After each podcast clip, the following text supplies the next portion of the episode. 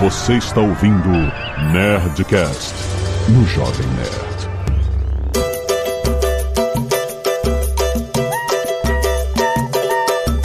Landa, landa, landa, nerds! Aqui é Alexandre Antônio do Jovem Nerd. Acredite, mas verifique. Eu sou o Caíto Manier e queria dizer pra você o seguinte: em qualquer quebra-cabeça só tem quatro cantos.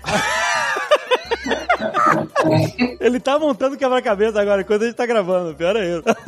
Filosofia da vida real, meu amigo. Eu sou Leandro Ramos e jovem com a minha idade no Brasil hoje só tem eu e Sérgio Malandro. Eu sou Paulo Chantale e vivo no mato. o velho do Rio, o velho do Rio hoje tá foda. É o nosso boto, é o nosso botinho. Eu sou Felipe Abraão e meu áudio é distante. Aqui é a Zagal num podcast de guerrilha. Ah, olha aí! Ai, ai, ai. Caraca, que emoção, gente! Que emoção! Estar aqui com todos os laricas totais.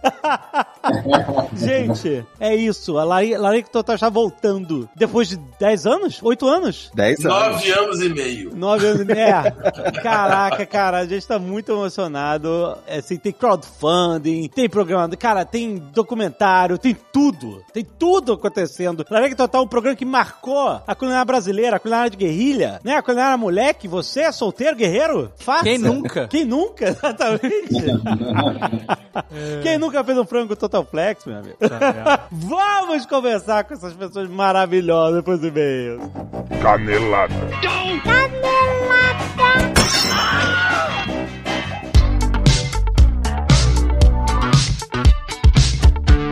Muito bem, Azaghal, vamos para mais uma semana de e-mails encadeladas ao Nerdcast. Vamos. Azaghal, o último Nerdcast foi sobre Star Trek e eu quero lembrar aos nossos queridos ouvintes que ficaram muito empolgados, já recebi muitos e-mails e a galera ficou empolgada. A galera que falou assim, porra, eu tava querendo ver Star Trek, agora vocês me convenceram. Porque a Paramount Plus está com Star Trek a toda, Azaghal. Franquia Star Trek chegando com exclusividade no Paramount Plus. A gente tá falando de toda a biblioteca Star Trek disponível, incluindo o lançamento da quarta temporada de Star Trek Discovery. Tem Star Trek Prodigy que a gente mencionou, cara. É a nova geração, Azaghal. Nova geração, Star Trek tá com tudo aí. Tem os filmes clássicos, tem os filmes da nova geração. Cara, é o catálogo de Star Trek. Deep Space Nine, a gente falou pra caramba. A série muito maneira, a série, acho que é a série preferida da maioria das pessoas que gravaram com a gente. Tá lá, gente. Paramount Plus é a marca de streaming com esse catálogo recheado de clássicos incríveis e séries atuais. E se você quiser experimentar, ver, ó, começar a ver Star Trek Enterprise, ou ver Star Trek The Next Generation, ó, se você quiser experimentar sem compromisso, você tem 7 dias grátis no paramountplus.com.br. É só você entrar, tem link na descrição pra facilitar a sua vida. Vai lá, faz seu cadastro, aproveita esses 7 dias grátis maratona Star Trek não perca!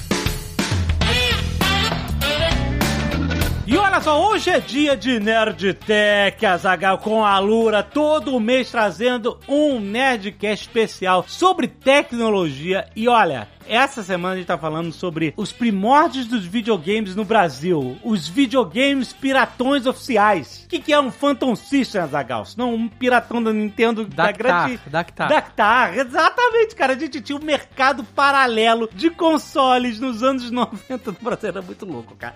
Os anos 80, 90 foram muito loucos. Mas esse papo tá muito divertido. A gente vai lembrar desse, dessa época, desses consoles malucos. A Gradiente. Mas a Gradiente. Não era assim o cara montou na garagem. A Gradiente fazia um console clone da Nintendo. Que funcionava as fitas do Nintendo. É muito louco. Ah, bom, sim. Outra época, cara. Brasil foi assim, e ó, já tá na sua timeline, tá publicado pra você ouvir. Mas não é só isso que vem de bom da Alura. Temos aí a primeira imersão dev do ano da Alura. Legal, preste atenção. O que que é imersão dev? Um curso com 10 aulas imersivas online, totalmente gratuito.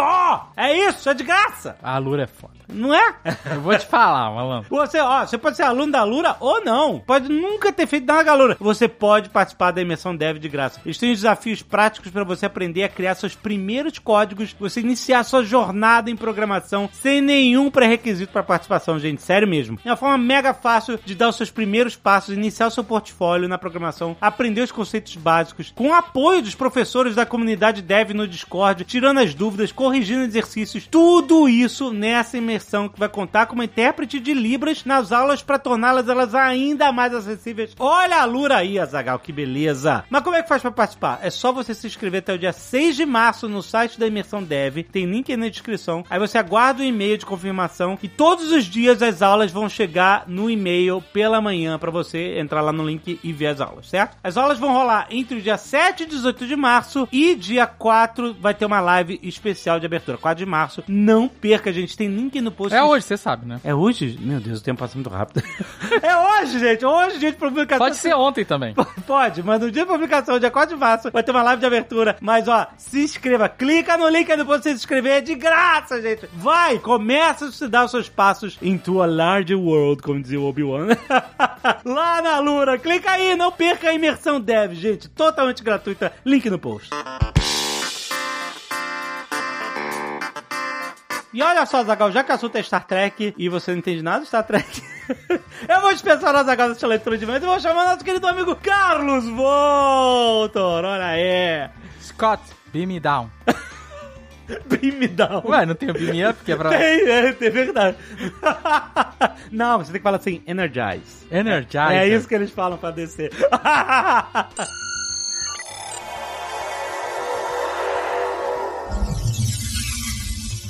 Bem-vindo a bordo, Carlos Voltor.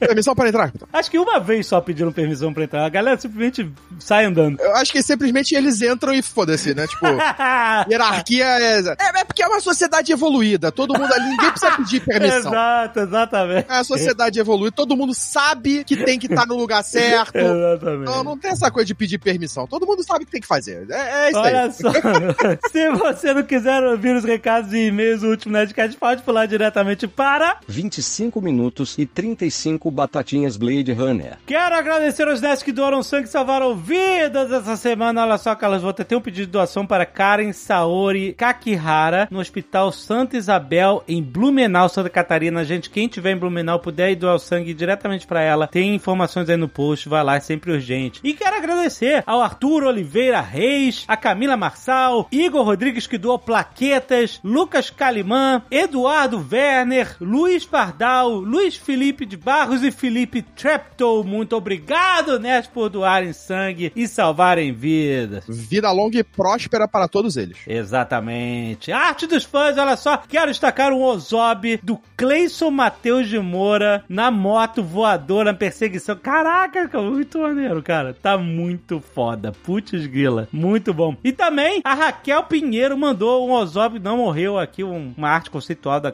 Ozob Caveira com o cérebro exposto.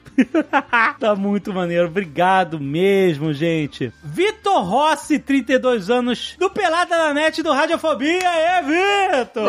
Olha só, muito bom. Olá, Jovem Nerd e Azagal. Não, Carlos Volta, usurpadores. Aí, te chamaram de usurpador. É, eu lembro da novela, eu sou quase isso. Exatamente. Olha, os usurpadores, que ele acha que é o Léo e o Mal, mas não é. Aqui, aqui é, é outra parada. Os usurpadores que me conhecem como Príncipe Vidani. Meu Deus, eu não sei. É- isso é coisa do mal e do Léo. É coisa do mal e do Léo. Tem a ver, é, se é do mal, tem a ver com BBB? É bem possível. Manda esse e-mail sobre o Nerdcast 818 Star Trek audaciosamente indo onde ninguém jamais esteve. Ao ouvir esse programa, me senti abraçado por um velho amigo cujo contato venho perdendo ao longo dos anos, mas nunca o carinho, olha aí. Apesar do meu pai sempre me falar sobre a série clássica, eu só fui dar uma chance pra Star Trek em 2013. Olha aí, graças a uma ex-namorada que era muito fã da série. Em meio aos seguidos lançamentos de filmes do J.J. Abrams, principalmente pelo que lançou em 2013 e que já considero o melhor deles, Into Darkness, não é, cara. Porra, é. é Hum, porra. é, aquele cara. Tem uns problemas, por exemplo, não sei se você ligou, eles ficaram um tempão mantendo segredo que o Benedito era o Khan. Mas isso é só pro fã. Então, mas assim, você viu os trailers e falou assim, puta, é o Khan, é o Khan, mas eles não falavam, ele mentia nas entrevistas. Esse negócio de mandar ator mentir, né? Ah, não, não sou o Khan, porra nenhuma. Agora virou mania, agora virou mania. É, aí chega no filme, tem uma hora assim, qual é o seu nome? Ele, my name is Khan. E tipo assim, isso foi muito fanservice, porque se você olhar, assim, my name is Khan. Uh! Aí todo mundo, ah, o Khan! Mas assim, se você olhar dentro do contexto da história, não faz sentido nenhum o cara dar tanta ênfase, porque ninguém nunca. O cara não ouviu falar do tipo, quem é você? Exato! Não é que se ele conhecesse, foram antigos inimigos e ele mudou de cara e de repente, oh meu Deus, é o Khan, voltou. Não é, cara, é um cara desconhecido. É, é, é, eles levaram em conta, tipo, se você for pegar o Ira de Khan, né, o segundo filme do Star Trek, lá tem um sentido o Khan ter esse, esse peso, porque eles já se encontraram na série. E isso, ele já era um cara rival foda do Kirk. Já existia a rivalidade, exato. Exato. Aí ele volta, ele, caraca, eles acharam que o Khan tava, foi exilado num planeta e tal, tava fora da jogada, e de repente ele volta com tudo. Khan voltou. Aí tem um peso. Mas esse cara que ninguém conhecia no, no, no Into Darkness lá, ah, que é esse cara? Ah, Khan. É, é, era tipo o Kirk virar pro Spock, por que, que ele tá falando o nome dele assim? Exato, né? Tipo- Ah, nossa. Uh. Uh, Quem é esse cara? É. tipo, não fazia sentido, não fazia o menor sentido. Se eles ainda tivessem, tipo, sabido da história do cara antes, É. ou se mostra ali, ah, não, nós descobrimos que o almirante lá libertou, encontrou uma nave com refugiados do século XXI, das guerras eugênicas. Ele, oh! E aí tem a revelação do Khan, teria algum peso. Ali foi peso zero, foi peso pra gente. Ah, meu Deus, o Benedict Cumberbatch é o Khan. É, exato. Enfim, mas ele gostou, ele, ele, Mas tudo ele elogiou a atuação do Benedito, que é bom, ele é excelente ator. Ele é bom, é, sim, ele mandou bem. Mas aquele Spock gritando, cara, do final, muita vergonha. Enfim. Comecei a ver tudo do início. Vi toda a série clássica, a nova geração. Enfim, me apaixonei, como todos vocês, por Deep Space Nine. Muito bom. Que se tornou minha série favorita da franquia. Tô falando, a galera gosta pra caralho de DS9. Pô, DS9 é boa, DS9 é boa. Ela, é- ela tem um bad rap antigo, né? Mas ela é boa. O, o principal bad rap dela é porque ela meio que foi uma sacanagem da, da Paramount na, na época, acho que era, era da Paramount, CBS, não lembro agora. Ah, Paramount produzia, né? Mas é. É, é. mas acho que era CBS, não lembro. Que meio que deu um rip-off ali, deu uma roubada na ideia do J. Michael Straczynski do Babylon 5. Ah, né? lá vai o Carlos defender Babylon 5. Porra, dois anos, cara. Porra, dois anos antes, o cara vai lá, dá o pitching de uma série pra eles. De uma estação espacial com alienígenas, que a Terra controla, conflitos políticos. É. E aí, dois anos depois, eles estão fazendo a mesma coisa com Star Trek. Caraca, peraí, mas aí o Babylon 5 já. Não, mas isso foi um pitch do Babylon 5 que. O Michael Straczynski tava vendendo o Babylon 5. Ele tava tentando achar um lugar pra fazer Babylon 5. Mas o Babylon 5 já tava rolando quando saiu o DS9? Foi no mesmo ano. Ah, ah, então foi tipo, sabe, foi aquele negócio de, de Hollywood que sempre se copia dois filmes de asteroide, duas séries de estação espacial, é isso, né, basicamente. É isso, é isso, basicamente. É tipo, só que do- baseado no, num trabalho que o cara fez e deu um pitch num lugar. E aí, ah, não, vamos fazer isso com Star Trek. Não compra dele, não, não compra dele, não. Vamos fazer de Star Trek. Ficou bom pra caramba. Eu tenho que perder o preconceito de Babylon 5, é que aquele 3D sem textura me dava muito preconceito, eu não via Babylon 5. Porra, mas Babylon 5 é lindo, cara. Babylon 5 é muito bom. Mas eu tenho que ver The Expanse antes, cara. Também, tem que ver The Expanse. que a galera tá cobrando aí, né? Esquece The Expanse, exatamente. Pô, tem que ter, tem que ter. The Expanse. E, e terminou redondinho, querendo mais, com, com gostinho de quero mais. Ah, a galera não falou que, porra, tá faltando livro aí e os caras não vão fazer. É, o problema é que a continuação, né, os próximos dois livros que ainda faltam, que é o 7 e o 8, ele, não, na verdade são mais três livros, é o 7, 8 e 9. Eles se passam, começa a história 30 anos depois do final do sexto livro, dá um pulo. Ah, entendi. E aí foi a escolha dos produtores encerrarem esse arco ali. Naquele ciclo no arco, né? É, exato, exato, foi escolha. Eu vou ver, galera, vou ver. Aí eu tenho que parar de ver Clone Wars. Aí tem que escolher o que eu vou ver. The Expanse, The Expanse. Aí ele continua aqui. Como vocês disseram no episódio, Star Trek é mais do que exploração espacial, mas sobre exploração da socialização interpessoal, interracial, interespécies, intergaláctica, enfim, entre todos e tudo. É tão maneiro, é tão abrangente que tem uma frase no Star Trek, vocês lembram? Que o. Acho que o Chekhov fala, os Klingons estão lá, tá aquela tensão toda da Guerra Fria com os Klingons e tal. Aí os Klingons chegam na Enterprise e aí o Chekhov fala sobre direitos humanos. E aí a Klingon repete: direitos humanos. O termo em si já é racista. Tipo, caraca, é claro, direitos humanos. Quando você tá num, num contexto galáctico com tantas raças, né? Realmente você tá focando muito só numa, numa raça. É muito maneiro assim. Como, como Star Trek traz essas pérolas, né? Sinistro. Essas discussões pra frente, né? Isso é muito foda. Desde, desde a primeira, desde a série clássica. Exatamente. Porque justamente que eles ficavam reclamando que os humanos, que assim, vocês querem ser os chefinhos da galáxia, né? Direitos humanos. seu- né? Então, tipo assim, ó, olha, enxerga além do umbigo de vocês, meu amigo. Não é só humano, entendeu? Exatamente. Aí ele continua aqui. E foi justamente isso que me fascinou em Deep Space Nine. E pra explicar um pouco, vou tentar acrescentar algo ao excelente e nostálgico episódio 818 do Nerdcast e focar em um personagem pouco ou não citado lá, o Worf. Filho de Mog! É verdade, a gente não. A gente não falou do. É porque o Worf, ele foi. Quando terminou o Star Trek The Next Generation, o Worf foi pra Deep Space Nine. É, ele pulou pro Deep Space Nine. E aí ele passou a ser parte do elenco de Deep Space Nine, muito maneiro. E tem participações sensacionais na, na, na Deep Space Nine, né? E isso era sempre um problema nos filmes do Next Generation, que eles tinham que sempre arranjar uma desculpa pra trazer o Worf de volta pra Enterprise, que ele não tava mais na Enterprise. É verdade. Eu lembro do Generations é a festa do capitão lá, que eles vão promover, e aí ele é chamado pra festa. Exato. No Insurrection, eu não lembro. No First Contact, é ataque aos Borgs, aí a, a Defiant é destruída. Exatamente, a Defiant é destruída e ele é, ele é salvo, né? Ele é teleportado pra Enterprise. Agora no Insurrection eu não lembro, realmente. Ah, cara, eles inventaram qualquer desculpa. É, eles deviam estar lá pra, sei lá, passar a roupa. Foi lavar roupa em casa, foi lavar roupa em casa. O cara foi pra faculdade, aí voltou, vou lavar roupa na casa dos pais. Exatamente. Olha aí, ó. Ele continua aqui. Worf aparece na nova geração como o primeiro Klingon a fazer parte da federação após o cessar-fogo dos mais imponentes rivais até então, né? Dos Klingons, né? Sim, sim. A jornada de Worf é incrível. E existem vários episódios que abordam suas origens tribais, sua infância. Isso, né? Na Next Generation, eu acho que tem até episódio demais sobre o Worf. é, eles focam bastante no Worf, na família, na história, principalmente na Guerra Civil Klingon. Sim. Que é, pra mim, um dos arcos muito bons do, da nova geração. Mas eu vou te falar que eu achava meio chatinho os episódios da história do Hein? Sério? Ah, eu sei lá, eu não sei porquê, cara. Não, é... eu, eu, tenho um carinho pelos Klingons, eu gosto muito dos Klingons. Desde a, não, eu também. Desde, desde do, da série clássica e tudo mais, eu adorava aquele jogo que tinha assim, você lembra do Klingon Academy? Lembro. Que era até com. Caraca, esqueci o nome dele, o ator que faz o general Klingon no Undiscovery Country. Ah, o Christopher Plummer. Christopher Plummer. Uh -huh. Que fazia também, tinha ele fazendo discursos. É. Que tinha filminho, né? Daqueles jogos dos anos 90, dois, início dos anos final com filminho. Pô, era sensacional, adorava aquilo. Olha, mas eu vou te falar, assim, assim, falando que eu gostava menos dos episódios do Worf, mas, mas eu ainda assim achava legal e tal. Os que são insuportáveis são os episódios da mãe da Troy. Ah, putz. Ou do fantasma da médica. O fantasma da, da, da Crusher? Da Beverly, da Beverly Crusher. Qual fantasma? Da... Cara, tem um episódio que ela vai pros. Ela volta pra terra, vai pra Inglaterra, acho que na Irlanda, e aí ela vai pra uma cabana, pra uma casa, e essa Ah, casa tem um fantasma. Nossa, Caraca, maluco. esse episódio é Ah. terrível. Esse episódio é terrível. Não, mas, mas beleza, esse é um episódio. Agora você tinha. Sério, eles concentraram muitos episódios na mãe da Diana Troy. E eu não sei porquê, porque ela era chata, ela foi escrita pra ser chata. O Picard não suportava ela, botava face. Toda hora, todos esses memes que você tá que ele tá fazendo face palm, metendo as duas mãos na cara, sempre tem alguma coisa a ver com a mãe da Troy. ele não aguentava ela. E, e ainda levaram ela pra Deep Space Nine. Não! Ela aparece em vários episódios da Deep Space Nine. Meu Deus! Como, cara? Que obsessão pela mãe da Troy, cara. Personagem chato. Ela tem um caso com o Odo. Ela, ela fica apaixonada pelo Odo no Deep Space Nine. Que coisa maravilhosa. Tá ótimo, beleza.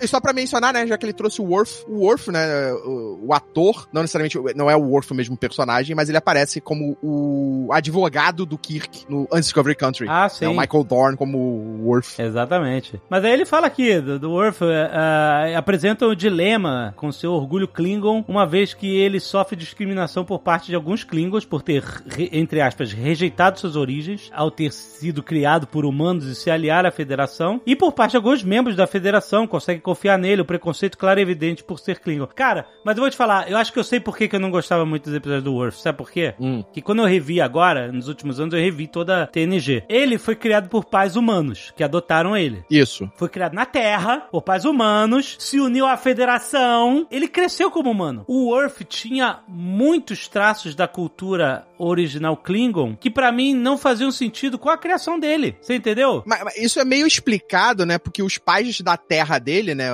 Os dois russos, eles ensinaram muita coisa pra ele. Mas, cara, quando você explora o passado dele, ele parece muito mais um Klingon que tá fora do contexto humano. Ele tem muito mais comportamento Klingon do que humano. Isso que eu quero dizer, entendeu? Ah, sim, isso é, isso é verdade, isso é verdade. Pra ser um Klingon criado por humanos na Terra, sabe qual é? Sim. Então parece que ele veio filho do Império Klingon, adulto, entrou na Federação. E aí, ó, vou fazer um intercâmbio aqui. E ele age como se fosse isso, entendeu? Mas ele, eu achava incoerente, só isso. É, uma coisa que a gente não sabe, porque eu acho que nunca foi trabalhado também com o personagem, a gente não sabe muito da, da juventude, da adolescência, da parte antes dele se juntar à federação, porque ele, pela patente, por tudo que ele tá ali durante o Deep Space, durante a nova geração, ele não tá, sei lá, há 20 anos na federação, 30 anos na federação. Pelo menos não, não, não me dá essa impressão de que ele é um cara que tá há mais de 30 anos na federação. Então, não sei se é que teve algum período que ele foi pra Cronos, que ele foi pro Império, É. que ele viveu alguma vida lá, ou tentou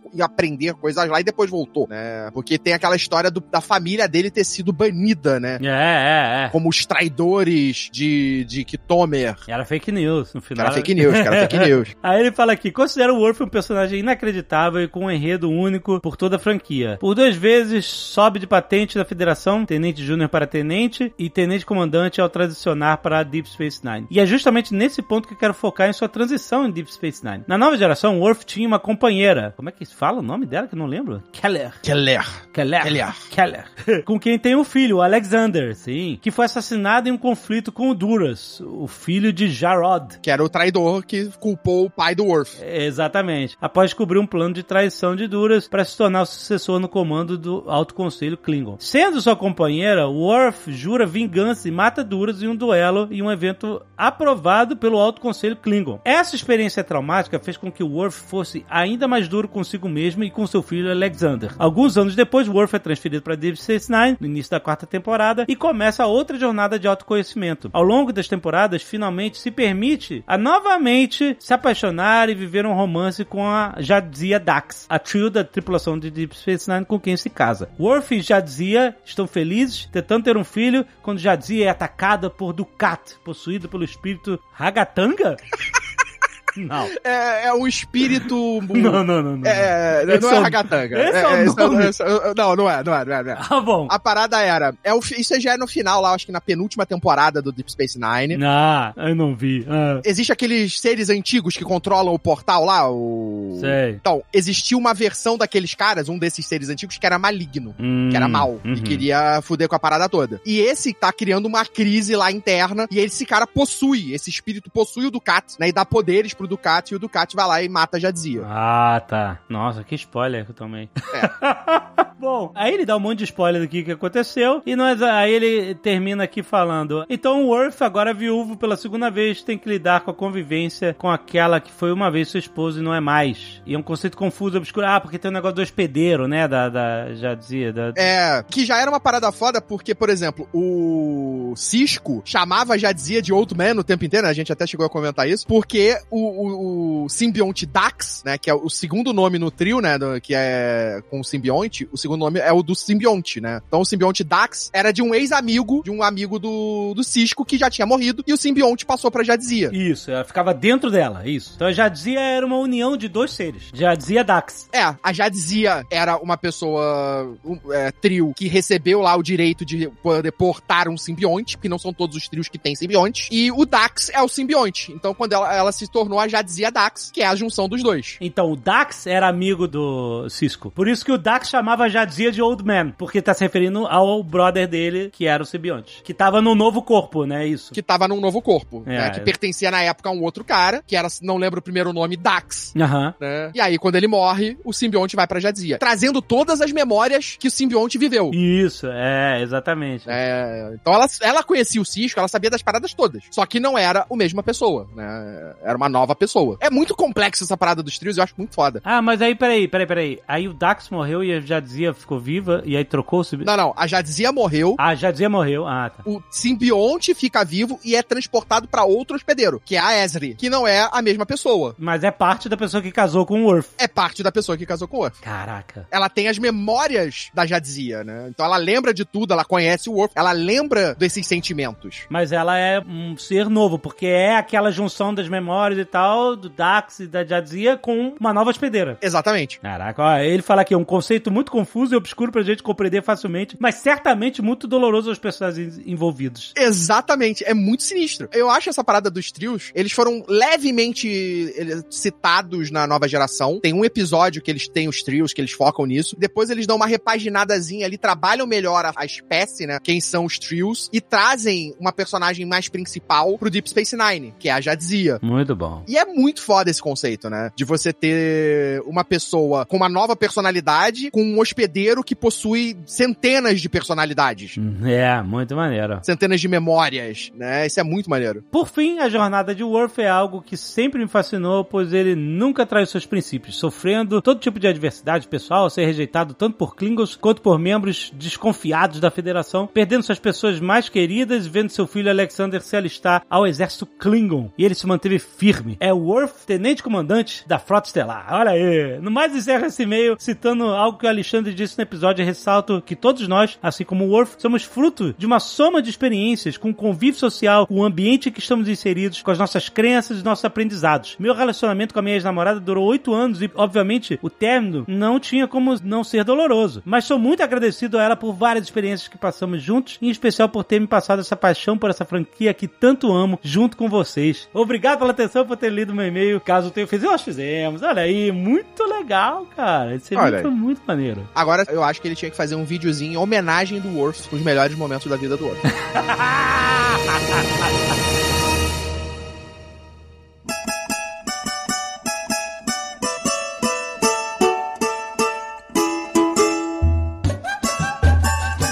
Aí, Alexandre, eu acabei de ter um insight aqui, velho. Você é uma mutação que mistura Casemiro, Cauê Moura com o Gaveta.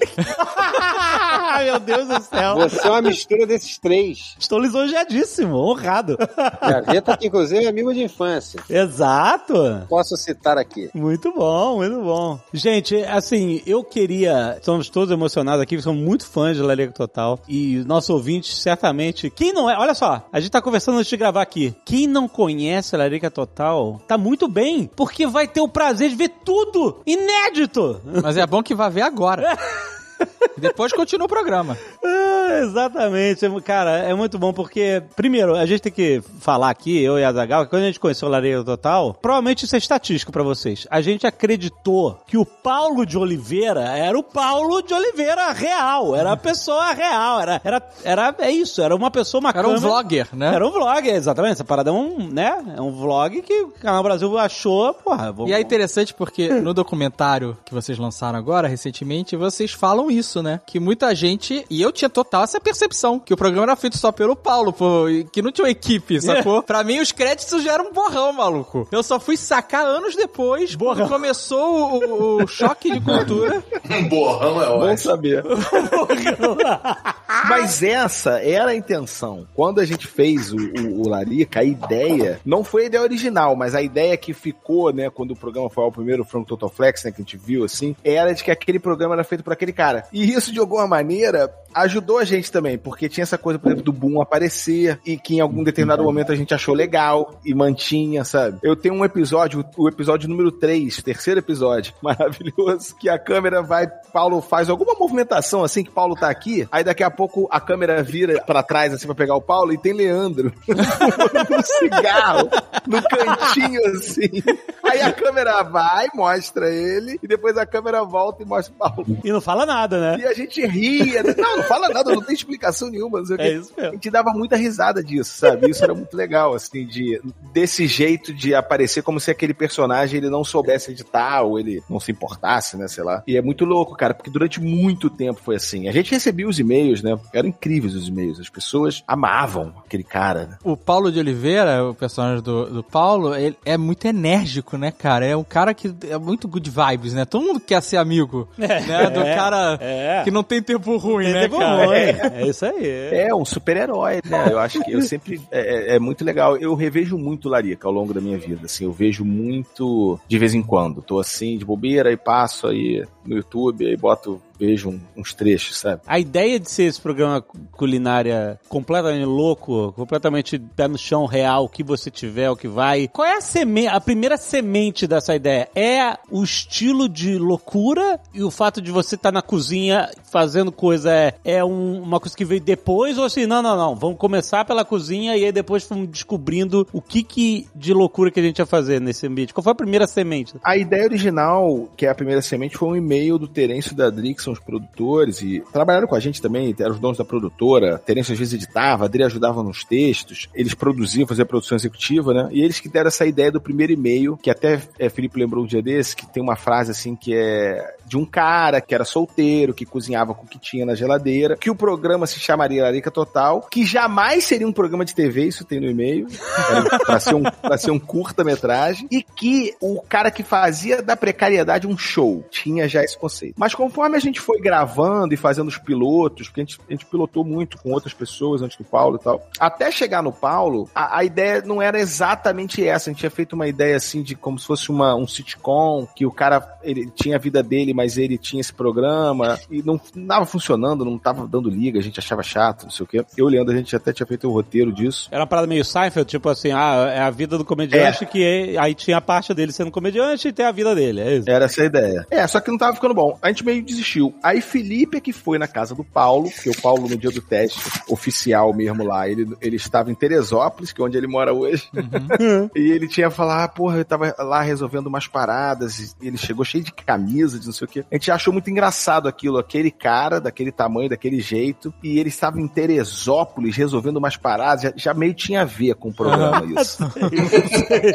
Mas Felipe só foi gravar com ele uns quatro meses depois, três meses depois. E quando o Felipe editou, no mesma madrugada, depois ele pode até contar isso, ele apareceu lá com o Paulo, falou: Olha, é ele. E eu olhei assim, Leandro, e a gente falou assim: Caralho, é ele. E mais do que era ele, era ele, era aquela cozinha, era aquele jeito, entendeu? Mas era a casa dele. Vocês fizeram o teste da casa do Paulo? É, como é que foi essa decisão de, ó, vamos invadir sua casa e gravar aí? Cara, eu, essa eu não tava. Cara, o lance foi o seguinte: a gente tinha feito vários testes, que até tem essa história de que o Adnet tinha sido o nosso escolhido antes do Paulo. ah, é? É, o É. Marcelo, o Marcelo Adnet foi o último cara que a gente fez e que a gente falou. Esse foi talvez o único cara que a gente riu fazendo. Porque, na real, a nossa ideia não estava pronta. A gente estava procurando a nossa ideia. também. Entendi. Tinha isso, entendeu? Então, como a gente estava querendo fazer uma coisa que, a princípio, era dramaturgia mesmo, assim, sabe? Tudo escritinho e Uhum. tal, não sei o quê, a gente não estava pronto para fazer isso, cara. Sabe? A época não era boa para isso, a gente não tinha o estofo para fazer isso, e a gente tá dando um jeito que foi sempre um jeito que, principalmente fazendo muita coisa junto, assim, o Leandro, a gente depois começou a fazer coisas com o Leandro, mas eu fazia coisas com o Caio já há anos, e coisas que eram muito experimentais nesse sentido, sabe? Então, a gente nunca tinha feito dramaturgia desse jeito, e aí não deu, não deu muito certo, nem, nem Leandro, nem Caíto, nem eu, ninguém gostou do que a gente estava fazendo. O Adnet, por ser o Adnet, ele emprestou alguma graça para nossa ideia inicial que não era tão engraçada. E aí a gente voltou para casa, mas não deu vontade nenhuma de editar os testes de elenco, sabe? Não deu onda. Essa aqui foi a questão, não deu onda. E o Paulo, como apareceu maravilhosamente, no, no- tipo, o teste de elenco do Paulo foi ele aparecendo no final, atrasado, sem ter ido. Não, atrasado assim, não é atrasado meia hora, é atrasado seis horas, sabe? Seis horas. exatamente, exatamente. Cara, tava eu, eu, Caíto, e não lembro mais quem Daut. Eu acho. Exatamente. Com todas as coisas que a gente tinha usado no teste de elenco na porta da casa do Daut, chega um carro. Exatamente. Para do lado, a gente carregando aquilo tudo e fala, pô, pô, foi mal, perdi, perdi. E era o Paulo. Então, quando ele desceu do carro daquele jeito, a gente já riu dele. Que já era assim, tipo, esse roteiro já tá melhor, entendeu? Do que o nosso Saque. Esse do cara que tá vindo de lá e tal. E a gente ficou com esse cara na cabeça um tempão. Então teve um dia, assim, só pra tentar resumir, teve um dia que eu tava em casa, assim, meio de bobeira, e o projeto tava engavetado, o Caíto já não tava muito afim de fazer, que tem essa história que o Caíto tem contado muito, que ele já não tava muito afim de fazer. E aí, porra, a parada já tava morrendo, já não tinha mais tanta graça. Aí a, a- a minha namorada na época passou em Santa Teresa num bar que o Paulo estava sentado e ela falou: Aí, você não falou que o cara, que aquele cara é o cara engraçado que poderia ser? Então, ele tá sentado ali ali no. no... Gomes. No Gomes, exatamente. Ah. Eu, eu- eu ia dizer que ele tava no Mineiro, mas ele tava no Gomes. E aí eu falei, putz, vou falar com ele. Aí eu fui lá, falei com ele, falei, vamos fazer. O Paulo falou agora. Aí eu fui pra casa dele e a gente fez uma coisa que ninguém tinha feito até então, que era cozinhar, entendeu? De verdade. De verdade, porque no, no este- no teste de elenco, todo mundo, quando a gente falava, pô, sabe fazer um arroz? O cara falava, ah, isso aí depois a produção faz. sabe? Ah, saquei, saquei. Entendeu? Pensando em dramaturgia. Isso aí depois, sei lá, a gente, a gente dá um jeito. Mas o Paulo foi o primeiro que eu comprei um macarrão, uma linguiça e um molho de tomate, lembro perfeitamente. E não comprei o alho e a cebola, graças a Deus, porque, cara, quando chegou na casa dele, que ele abriu a geladeira, veio aquele alho. Já tava dando Brotando, ele tava brotando. Era um caule saindo. E ele olha pra mim assim na hora e fala: Isso aqui é a realidade do homem solteiro atual. E eu falei: Caralho, é isso, o programa é essa, porra. A diferença é enorme entre o teste de elenco que a gente filmou mais de um dia e não teve vontade de fazer nada e terminou o teste com o Paulo e saindo pra casa falando: Caralho, eu tenho um ouro aqui. E aí eu sentei, editei a noite inteira e no dia seguinte liguei pra galera e falei: Não, tem o detalhe do Castanheira, né? ah, é, tem o Castanheira, exatamente, que é o nosso trilheiro e tal, que esse cara virou a noite comigo, digamos, bebendo e, e conversando e pá, não sei o que, a gente virou a noite com ele fazendo trilha e enquanto eu editava, eu falava, pô, esse lance aqui, cara, tem uma hora que a gente tava tão louco também fazendo, eu e ele, que tinha uma hora que tinha, cara, isso é muito bonito, um dia a gente, a gente vê que tem no documentário, que é No uma Make hora Off que tem, no documentário não. é, exatamente, que o Paulo põe óleo na água do, do macarrão, que é inclusive uma coisa que dizem que não se faz, né? Mas enfim, ele bota óleo e, a- e as, as, as bolhas de óleo começam a, a dançar. E o Daniel botou uma trilha perfeita pra esse momento, que no final casa é lindo de morrer, cara. O negócio só faz muito louco, entendeu? Caraca, Você não faria jamais isso de ficar filmando uma, uma mancha de óleo dentro da água e tal. Mas enfim, só pra dizer que a gente precisava do inesperado para o, o programa funcionar. entendeu? Fora o Paulo, fora a casa que Pra essa ideia funcionar, né? Exatamente. E- E a luz da casa do Paulo é incrível. O Paulo tem essa cara cinematográfica dele que eu digo pra ele com, com tranquilidade. Que ele é o cara que eu mais fotografei na vida, porque toda vez que eu aponto a câmera pra ele, pra mim tudo é cinema, sacou? Tipo, eu posso pegar. Você pegar o seu celular e você virar pra cara do Paulo, é uma cena de cinema. Porque a cara dele é cinema. entendeu? Ele, ele tem assim um monolito do cinema que ele leva pra isso. É, Vou é- guardar isso com alguma, alguma uma frase em é neon. um, né? grande, é um grande elogio, Paulo. E aí a casa dele também tinha esse carisma, e tinha luz, e tinha tudo, meu irmão resolveu tudo. Foi, tipo, realmente foi um, alinhamento de planetas, assim. Hoje nós vamos fazer uma receita do frango Total Flex. Mas, Paulo, eu tenho uma pergunta pra você que é: a gente vê muitos atores de Hollywood, né? Como, sei lá, Jim Carrey, é, Jared Leto, esses caras quando vão fazer, o Jim Carrey quando foi fazer o, o Andy. Como é que era o nome do o Man on the Moon? Andy Kaufman. Andy O Kaufman, é isso? Kaufman, é isso. O cara vestiu, virou Andy Kaufman por um período de tempo. Filho de Andy. É isso, e aí até o cara, depois que o filme acabou, até ele sair, e conseguir deixar de ser Andy Kaufman e voltar a ser Jim Carrey, né? É um processo, esses caras contam. No seu caso, parece que é o contrário, né? O Paulo Oliveira que, que roubou o, o Paulo Tiffenthaler, né? E tirou disso de você e levou embora no final, pelo menos é o que a gente vê no documentário, né? Não, acontece é que o. Como a existia, quando eles foram gravar, a gente foi gravar, o que estava claro pra mim é que não tinha nada, só tinha uma ideia. Então, assim, qualquer coisa que funcionasse viraria o programa, viraria esta ideia. A minha vida na época era exatamente, era exatamente aquilo ali. Tudo bem, eu não acordava nunca e chegava na cozinha e dizia pro Cosmos: Vamos cozinhar! Isso não rolava. Geralmente eu, eu não- eu não queria fazer nada, né? Eu ia pra rua, sei lá, fazer comer, tomar café na rua, comer Uhum. e tal. Eu, eu- eu gosto de cozinha, mas eu passei a cozinhar muito mais por causa do programa. Mas voltando pra tua pergunta, a minha vida era muito aquilo ali, Santa Teresa, 2006, 2007, Uhum. 2005, 6, 7. E era, era muito aquela, muitos amigos moravam na época, a gente não mora, nem mora mais lá. Então existia um ritmo, era, era, uma, era uma comunidade, era um grande condomínio, bairro, assim, de amigos e tudo mais. E a gente tava todo mundo tentando fazer coisas, um tentando fazer artes plásticas, outro tentando fazer vídeo, outro... Tem um lá que tá até hoje tentando fazer vídeo. eu fazer documentário, fazer rua, era todo mundo tentando, assim. Eu lembro que era uma, uma grande comunidade que passava o ano tentando botar edital da Petrobras. Eu lembro que praticamente a gente trabalhava para não ganhar nada, porque a gente tentava entrar no edital da Petrobras, edital do BNDES. Então era uma fase que ninguém sabia o que ia acontecer da vida, assim, era, muita, era muita loucura. O nome do condomínio era Fundo Setorial. Não, gente, todo mundo, tudo, era uma grande aldeia, todo mundo transava e ficava junto, todo mundo trocava. Um, um ano você namorava a pessoa tal, no seguinte, no seguinte ela namorava teu amigo, a gente ia rodando. Era, era uma comunidade hippie, pra, muito hippie, muito bagunçada, a, a moda caralho, mas que funcionava de uma maneira muito incrível, tanto que todo mundo é muito amigo até hoje. A gente nem se fala mais direito com algumas pessoas, mas se encontra sempre uma irmandade. Ficou Aquele isso. clássico, Paulo, aquele clássico que o Rio de Janeiro é uma suruba com delay, né? Todo Essa mundo pega- frase eu não conhecia, não, Felipe. Vou botar essa frase também em neon aqui. Todo mundo pega todo mundo, cada Não, essa eu vou botar vez. em neon no, no jardim, lá fora do mato, na É floresta. porque você começa a namorar aí, neon na namorado do floresta. assim. Vai ter vários neons aqui na floresta. É porque é pouca gente, no final das contas é pouca gente. Mas era muito amor, era muito divertido, era muita coisa. Quando, esse- quando esses três mosqueteiros apareceram pra gravar o programa lá em casa, Caíto, por exemplo, Caí- Caíto e Leandro, eu conhecia dentro do meu apartamento. Caíto chegando lá assim, Opa. do Serelepe, deu. E aí, meu irmão, beleza? o Romário, Caíto assim, o Caíto ele chegou, chegou no Headley, eu acho que ele chegou, acho que não chegou no Headley, no chinelão assim, bermudão, aquela figura, o Caíto é muito engraçado, né? E aí eu falei assim, qual é, cara? E eu gostei dele na hora. Eu falei assim, tu é parecido comigo, cara. A gente é meio parecido. Eu sou só 30, 30 centímetros mais alto que você.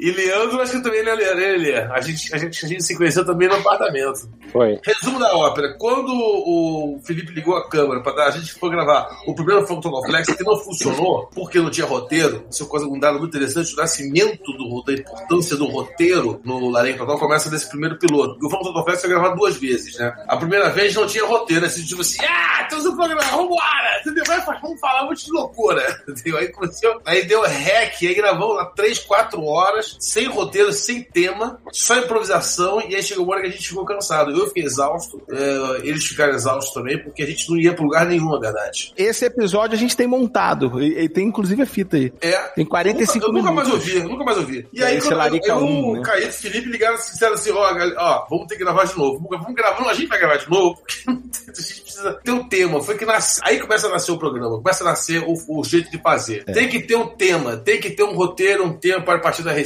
a partir de alguma coisa, qualquer coisa. Né? Esse, esse, esse, foco do roteiro foi ficando cada vez mais, mais bem trabalhado. Porque assim, eu sempre improvisei, tem muita coisa minha, tem muita, tem muita coisa dos quatro, tem muita coisa dos quatro. Mas depois das reuniões do brainstorm tal, Caíto e Leandro é que sentavam para escrever o roteiro, mesmo que chegava no set. Mesmo eu não decorando esse roteiro, que tinha dia que eu estava muito entusiasmado, eu acordava com a macaca gata, ligado? Pulando, dando cavalhota pela, pela- na, na- na cama, e eu já, já saía falando uma hora sem parar, aí que eu pegava o roteiro. Tinha dia que eu não queria fazer nada. Tinha Tem que gravar, aí eu que gravar. Aí eu, fazia o programa todo em cima do roteiro. Não, tinha Era, era um, era um mix de relacionamento com esse roteiro. Agora, é muito melhor você improvisar com o roteiro. Você não dá pra improvisar um programa como o Total sem o roteiro, com as ideias ali alinhadas, as, várias piadas escritas, um menu de piadas e de raciocínio, porque muitas vezes tinha que sair do improviso e de repente o Leandro Caíto fala assim: porra, tem essa frase aqui, ó. Porque às vezes a frase, o jeito Abria o universo. é Ah. a piada, a musicalidade. Não, e eu e Leandro também a gente fazia uma coisa depois de conversar, porque eu, Paulo, Felipe e Leandro, uma coisa que a gente sacou era que a gente queria fazer um programa de culinária. Essa experiência desses pilotos, né, que foram feitos até chegar no Total Flex, e isso que Paulo falou é verdade. Tinha também uma coisa que a gente fez do primeiro pro segundo, que era Paulo falando pra câmera com um telespectador. Isso só apareceu no Total Flex. No, no- no outro, Isso. no do meio não do tem. teste do Larica Zero, é só o Felipe me acompanhando com a câmera. Quase como um voyeur, sacou? É. Ah, tá. Ela não vem comigo, depois. você não vem comigo. Quase um Goulart de Andrade ali, não? É, exatamente. É em 4 metros quadrados. Mas ali já tinha um elemento. Mas ali já tinha. Sem, e sem prótese peniana. Ali, ali já tinha. Porra, é essa? Por isso? Mas Porra, o Goulart eu de não sabia Andrade. que você tinha essa intimidade com esse rapaz, não, cara. Não, mas o Goulart de Andrade, todas as reportagens dele eram de prótese peniana.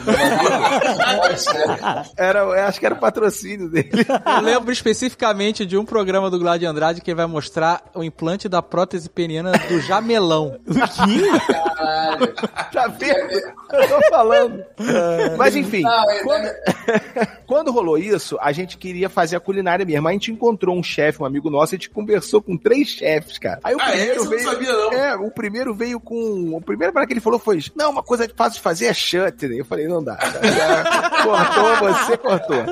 Aí. Você. Ele é tipo mamãe, né? Ô, mãe, É, não. no final de semana você Não, mãe na praia. É, tipo- Ai, meu filho, faz um shutter, que legal, né? Não, é pior. Você É não tipo, pode ser consultora. é tipo o cara que você chega pra ele e fala qual é o seu maior ele fala sobre. Felipe, teu microfone tá uma merda, Felipe. Foi mal, cara, foi mal. Liga pro Rap. O Rap traz Tá tá Liga pra Magalu, liga pra Magalu. Tá muito ruim, tá muito ruim, tá destru- destruindo o programa. Bota a boca no, no microfone. Eu vou tentar aqui Mas enfim, nova. aí a gente encontrou o chefe Máriozinho Richards, que é o chefe que cuida da gente até hoje. Richards. Que é uma figura. É Richard. Richard, trabalhava eh, assim, de chapeiro. Nosso amigo. Eu chamo ele de Richard até hoje, ele não me corrigiu ainda. Caralho, 10 anos. É 10 anos. É verdade, a gente chama ele de Máriozinho Richard. É, mas ele era um cara tipo como a gente, que obviamente trabalhava em, em restaurante, mas ele é, não tinha o restaurante dele. Ele trabalhava em restaurante Ele como tem, uma lista cozinheiro de trans- profissional. ele tem uma lista de transmissão no WhatsApp que ele obriga você a comprar comida dele todo dia. atualmente. Mas enfim. Máriozinho, ele ensinou a gente a cozinhar pra gente, pra, que o Paulo falou, pra gente chegar preparado lá, com o mínimo, né? Pra você não ficar ainda tateando a receita e tal. Então o Paulo sabia mais ou menos como era pra fazer, só que obviamente não tinha expertise e tal, então as coisas aconteceram de fato. Mas quando a gente tava nessa reunião, eu, Paulo, Leandro e Felipe, a gente tinha uma porrada de ideia. Depois eu e Leandro, a gente parava e fazia essa coisa do tema que o Paulo falou. Então o, o Total Flex foi isso, a gente pegou e falou assim, é, ah, era meio uma ideia de você usar o que tem na geladeira, fazer um molho que serve pra qualquer é, comida, por isso que é molho Total Flex, porque ele serve pra qualquer comida, pra qualquer carne. E é um molho que é ketchup, é, é meio Sim. com tudo que você tem na geladeira, ketchup, é, é molho Nada, inglês, mel, não sei o quê. shoyu. Pimenta. Então eu e o Leandro, a gente ficava fazendo essas reflexões. O sal transformou tudo em comida, a, a versatilidade de uma carne assada, o misto gratinado. Ele é um misto pra quem não quer parar no misto.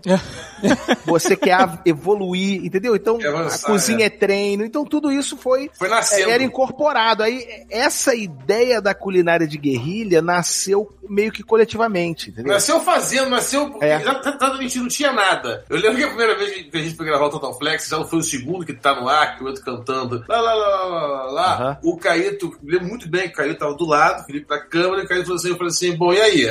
O Caíto falou assim, irmão, deu rec, sei lá, entra. Assim, não tinha, entendeu? não era um filme com um diretor que chegou pra mim e falou assim: olha, a gente sa- ensaiou antes, o personagem é assim e tal, a figurino tá aqui, a figurinista tá ali. Não, a figurino era, minha, era uma roupa minha, um moletom que eu, tava, que eu tinha usado pra dormir, uma camisa do Festival de Cinema de Tiradentes, que eu tinha acabado de chegar de lá com, com curta-metragem que eu tinha levado no documentário Jorjão. E aí, então eu pensei, cara, então eu pensei, caralho, vou fazer um personagem que é pra- sou eu mesmo me entregando pra essa paleta de cores Uso porque eu sou um balde. Vou, vou, vou, vou subir a cabeça aqui agora. Eu sou um balde de várias tintas. Eu sou um balde, sou um balde de tinta. Vou me jogar nessa tela, entendeu? Aham. E eles vão moldar isso na edição, com trilha, e vão me ajudar a. a- porque é, a gente vai se ajudar. Porque a gente realmente ali não. Não tinha nem ideia que esse troço fosse bombar, que esse programa fosse bombar, do tal É. que bombou. A gente, Pô, você sabe uma coisa que eu me lembro? É a gente vendo pela primeira vez o Total Flex com o Paulo, na casa do Felipe. Eu não parava de rir. A gente levou. o- passava mal. Isso foi um mês e meio depois, ou É. dois. A gente nem, nem tinha. A gente não era amigo nessa época. Hoje a gente é amigo, mas eh, naquela época a gente não era amigo. Então o Paulo fez o trabalho dele. Claro. Tudo bem, você deu a casa dele, mas fez o trabalho dele e depois a gente nos falou. Aí a gente foi exibir pra ele. Aí a gente levou. A Felipe, eles, é, Felipe morava na mesma rua que o Paulo, um pouco mais em cima, assim, é, em Santa Teresa também. Aí Paulo tinha um telão. Aí Paulo levou o telão com o projetor, não sei o quê. Tinha um amigo nosso lá. Aí o Nilson tava também, Castanheira, Ackerman. Leandro, Karen também. Rebeca, Camila. Rebeca, Camila. galerinha. Aí, é, uma galerinha. Quando a gente deu play, meu irmão, você olhava pro Paulo, bicho, ele tava assim, igual uma criança, de alegria, de se ver alegre, engraçado, porque realmente, se você pega o Total Flex, né, é engraçado, de ponta a ponta aquela porra, né, é- e ao mesmo tempo é, é muito sedutor, né, porque o, o o Paulo tem essa parada desse carisma, ele tem aquela frase do primeiro episódio, eu não tenho cara de que vou te ajudar. e é uma cara de filha da puta, de safado, de, de- de- de um cara que não sabe o que tá fazendo, né?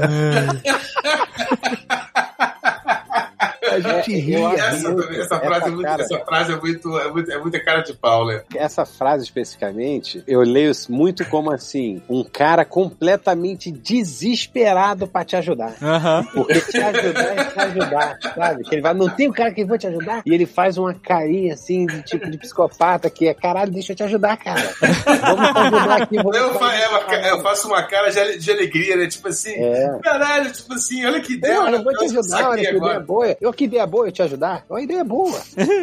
E aí faz, e aí deu errado, porque aí teve isso também, o frango estragou, porque aí entra a coisa da vida, né? Porque Da Felipe... equipe. Aí começa a virar a equipe, produtora. Felipe, é, Felipe, ele tava com a luz cortada na casa dele. Nossa. Só que assim, o grau de responsabilidade de Felipe em relação à casa dele era tanta que não, ele não sabia que estava cortada a luz. Então, quando a gente chegou de madrugada, que a luz não acendeu, todo mundo me achou estranho, ele falou: não, tá ruim a luz. Mas eu achei que era a lâmpada, sei lá, que tá ruim, que tá queimada. E a gente foi e dormiu, ninguém se ligou. No dia seguinte de manhã, quando eu abro a geladeira assim pra pegar as Nossa, coisas pra gente pra cá do Paulo, tava a geladeira desligada, assim, toda suada. Eu falei, Felipe, não é que tá ruim, não tem luz. Aí, aí veio o Daniel, que morava junto lá, falou assim, acordando assim, seis da manhã, pô, a luz tá cortada.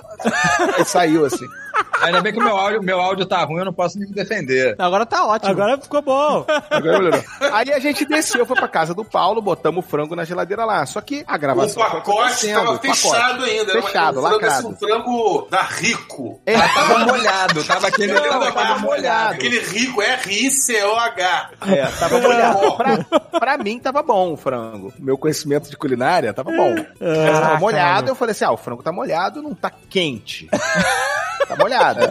Ele tá. Aí, quando o Paulo, na hora que ele vai cortar lá, já, oito horas depois que ele vai cortar, meu irmão, subiu um manhaca do Cara, cheiro foi podre, tipo- mas assim, foi tipo podre um- demais. É, foi tipo um grande peido, um grande peido no apartamento, sabe? Não é no Nossa. local, assim. Uma parada, tipo, horrorosa, não dava pra fingir que não tava. E aí, não, Paulo tanto que o Paulo isso. brinca com o frango e põe no nariz, e depois ele tem que tomar praticamente um banho, né, cara? Tipo, porque Nossa. só da parada chegar perto do nariz dele e tocar em alguns pelos, já não dava mais pra continuar. Caraca, maluco. E, como- ele- e como era o primeiro episódio, mesmo que fosse a segunda vez que a gente gravou aquele episódio, o primeiro não deu certo porque a gente não tinha roteiro. A gente descobriu que tinha que ter roteiro. Bom, então vamos gravar a segunda vez. Mas ali então, a gente tava gravando o primeiro, né? É. Tinha essa consciência que era o primeiro, o outro não deu certo. E aí quando a comida, o principal, a estrela da- do, do episódio, está morta e podre. Aquilo pra mim, na hora, eu falei assim, caralho, é demais. Esses caras vêm na minha casa pra gente trazer um frango e trazem um frango totalmente podre. Assim, esse programa ele vai ser destruído ou ele vai dar certo. E aí eu bati uma dignidade quanto a isso na hora, que aí eu anuncio shakespearianamente, eu falo assim, o frango, é, é tipo assim, o rei está nu. Teatro? O rei está nu, eu falei assim, o frango está podre. E em seguida, eu já falo assim, caralho, e saio. Não, e. E aí eles deixaram, porque na hora a gente não se conhecia, eu não sabia que eles iam cortar. Eu, assim, Não. Quando, eu, quando eu terminei aqui assim no alto, o frango está podre, eu falei assim, um pouquinho, vou cortar. Aí a gente voltei e falei assim, caralho. Não, e o- eles, eles deixaram. E aí a gente foi descobrindo que o programa era isso, né? É Não, e tem um Ah. dado, tem um, tem um dado sobre essa cena, Paulo, que eu lembrei agora, que é o seguinte: tem um- uma coisa que é. A gente tava fazendo um cara que era um cara que tava querendo fazer um programa de culinária porque era uma coisa que estava em voga na época e era uma coisa que. Voga. É, exatamente. Imagina hoje, né? Exatamente. Que, que podia hoje ser. Vogue. É, que podia ser um negócio que ele podia tirar um dinheiro, tirar um qualquer, fazendo um programa de culinária alternativo. E esse cara, ele tinha essa ideia, o Paulo de Oliveira. E o Paulo Tiffenthaler tava ali querendo ganhar a gente também, né? Pra esse programa novo, pra esse projeto novo. Então, tinha ainda essa semelhança. E aí, nesse momento do frango, tem uma parada que a gente não... Vocês me que- ganharam, o Naruto E tem- Eu, eu, eu falei assim, Não, tô, eu apaixonado por eles. Tem uma coisa que não entrou no Total Flex, mas que eu acho que entra naquele primeiro documentário que a gente fez, que é logo depois você volta e fala pra gente assim, é, quando você volta e limpa o nariz, você volta, você fala assim, porra, vamos tirar um dinheiro do supermercado. aí assim, já resolve essa discussão toda, não precisa fazer Ah, problema é? nenhum. Eu não A gente- imaginava. É, aí- supermercado vendido E aí a gente fala pra ele, não, é verdade. Felipe não sabia que não tinha luz na casa dele. Aí Felipe fala, tem esse áudiozinho de Felipe falando, não, é que a minha geladeira foi cortada, a minha luz. Aí você dá uma baixada assim, que era assim, todos nós estamos assim. Todos nós estamos na merda, sem dinheiro. Exatamente. Ele- Você entendeu. né? Ele se decepciona de não poder processar o supermercado e aí acabar com tudo. Tipo, não precisava fazer projeto nenhum, não dar certo nada. A gente ganhava dinheiro no supermercado e acabou. Naquele, só naquele processo ali, a gente já resolveu. A gente já resolveu. e quando a gente chegou pra editar, eu e o Leandro, o Felipe tava editando. Já, é, Fili- é, eu e o Leandro a gente trabalhava, né? Na, o Leandro na Globosat. Pô, o que, que é? Eu não trabalhava? Não. Não, você também. você também, mas você menos. Porque você trabalhava fazendo bico de, de, cinegrafista e editor. ok. Aí Felipe tava trabalhando na produtora, e aí ele, ele trabalhava na produtora num projeto, na produtora lá do Tel, mas ele também editava nos tempos livres o Larica. E um dia ele liga pra gente, só que eu e o Leandro, como a gente trabalhava horário normal de trabalho, a gente só podia ir de noite. Aí a gente apareceu lá na Carambolas, umas nove da noite, sei lá. Aí ele deu play lá, aí eu lembro que o Felipe falou isso. Ele falou assim, porra, meu irmão, eu editei aqui, mas tem- eu não consigo tirar algumas partes. Aí a gente falou, porra, como? O cara tá com a mão machucada? não consegue. E aí as partes eram essas. Era Paulo falando, o frango está estragado, vamos voltar no final da tarde. Era o cara não saber, era a parada não dar certo. Era várias entradas do Paulo não funcionando. Aham. Ele fazia assim, falava, não gostei dessa entrada, vou entrar de novo. Aí daqui a pouco ele entrava, dava um gás, ele cansava, fazia, desistia, sabe? Só que aí a gente olhou e falou assim, cara, mas o programa é isso. É um cara que não sabe fazer um programa de culinária e também não sabe cozinhar, e ele, e ele mas ele vai. ele vai Não, até total, cara. conseguir. Esse- esses erros viraram a linguagem do- da parada no final das contas, né? É, exatamente, cara. E tem um dado sobre isso que é uma, coisa- uma coisa que eu tenho até pensado, porque eu era editor na época. E eu tava cansado de fazer, sabe o quê? De pegar erro e botar no final, sabe? Depois dos créditos. Ah, sabe, fazer só aquela. É, exato. É, era uma merda isso, porque isso virou uma linguagem que, inclusive, tem, sei lá, no Monstros S.A. tem isso, que é uma parada que é de animação. Enfim, tem essa parada, virou uma linguagem da época. Mas pra mim, a parada, não, isso aqui é o programa, entendeu? O programa é o cara tentando fazer o programa. Isso é Na o programa. hora, é, isso, pode crer. isso não são os bastidores do programa, não. O programa é isso. É, Não, e é né, muito bloopers, legal porque é. nesse episódio que vocês acabaram de lançar, que tem o documentário e o episódio, a gente vê o processo criativo de vocês, que é muito maneiro. Depois a gente vê o chefe Richards, né? Ricardo, Ricardo da montanha. O chefe Ricardo ensinando a fazer o prato, né? Mas na hora de gravar é uma loucura e é foda, porque é maravilhoso. É porque nunca é bom, né? a gente nunca consegue. E aí veio o pai com, com o filho e, e verruga, é puta, é maravilhoso. A coisa também de aprender a fazer a receita antes é muito bom também para o roteiro. Quando a gente É. faz o- a, a receita antes, o passo a passo, o processo, a gente fica ali, ah, ah, tem que fazer isso, ah, olha aí, isso cria reflexões, sabe? Sim, sim. Então, pra, pra, por exemplo, pra Leandro e pra Caíto que estão fazendo a redação final, várias coisas vêm desse treino com a receita. Porque na hora É, no- de gravar é pau dentro. E, e lá atrás, antes do É muito documentário, rápido, então eles não pro- às vezes tem reflexões que não, não, só tem de fazer quando ensaia sem câmera um dia antes. É, e lá atrás, antes do documentário, rolava muito isso com PlayStation também, tinha isso. Muita Quem ideia. perdia, anotava. Muito, exatamente. Quem, Quem perdia. perdia ficava anotando, jogava FIFA. aí era eu, Leandro e Felipe. Aí Quem perdia ficava anotando. E, o- e os outros dois jogando e falando merda. E falava- Mas nessa luta aí do piloto, era só vocês. Era só nós. Era eu, Quando Felipe.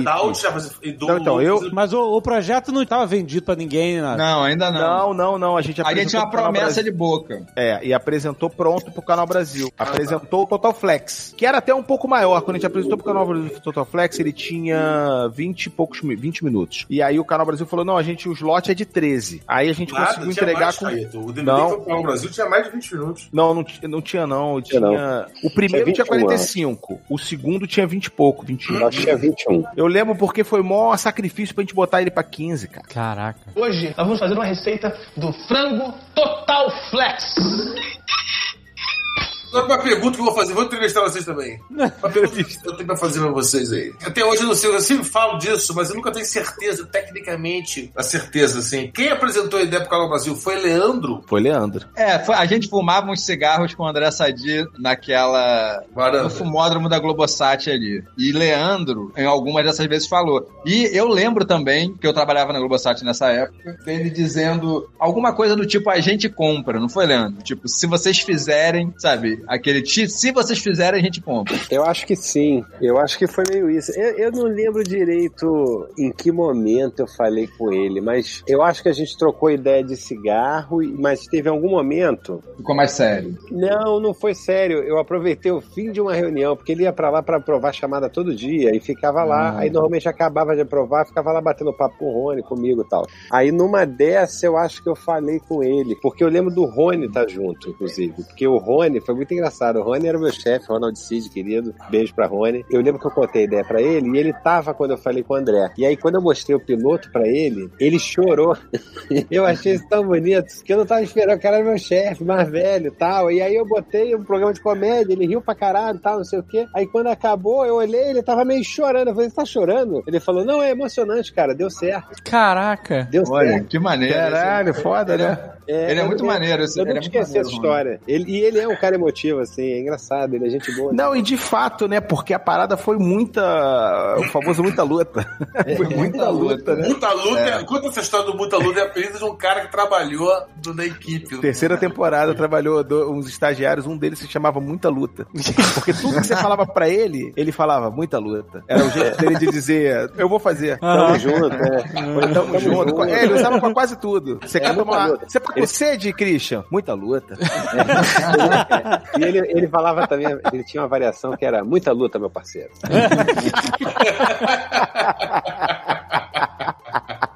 Mas aí, Felipe, ele, ele tem uma coisa nesse make-off. Esse make-off tem, se você procurar make-off Larica Total, carambolas, porque tem dois make-offs, um que o Canal Brasil fez, que é só um dia que eles estiveram lá gravando um episódio na terceira temporada. Mas tem esse que a gente fez, a gente mesmo, porque em algum momento a gente quis fazer um DVD com todos os, os episódios ali em 2010, da primeira e segunda temporada. Só que aí esbarrou na questão das músicas, porque aí pra DVD você tinha que fazer autorização individual e tal. Cara, no, no Total Flex a gente abre com Bon Jovi. Tipo, imagina Assim, a negociação. Ligar pra Bon Jovi. Bon Jovi, bom dia.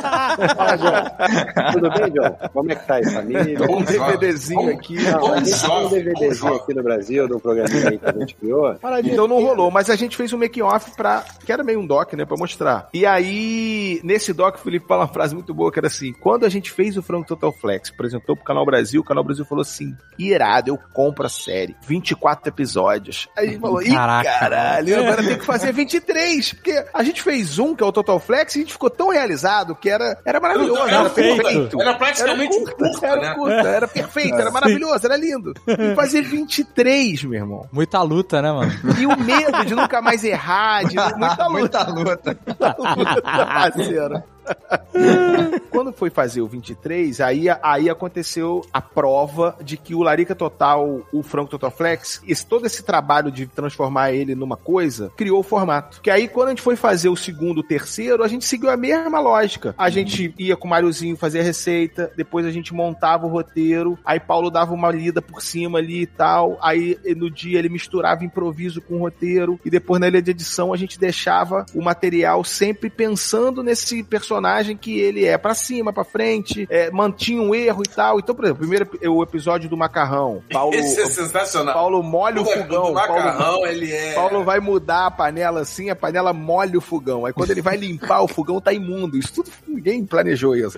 Aí ele vai limpar o fogão, aí ele consegue limpar horas. Aí uma hora ele fala assim, galera, eu vou até esse nível Até de higiene. nível de higiene, exatamente. Aí ele liga o fósforo, só acende uma fiapo de, de- de chama. Entendeu? Então, assim, Como a nossa ida pra casa dele envolvia a gente se aventurar na cozinha, meu irmão, tudo acontecia.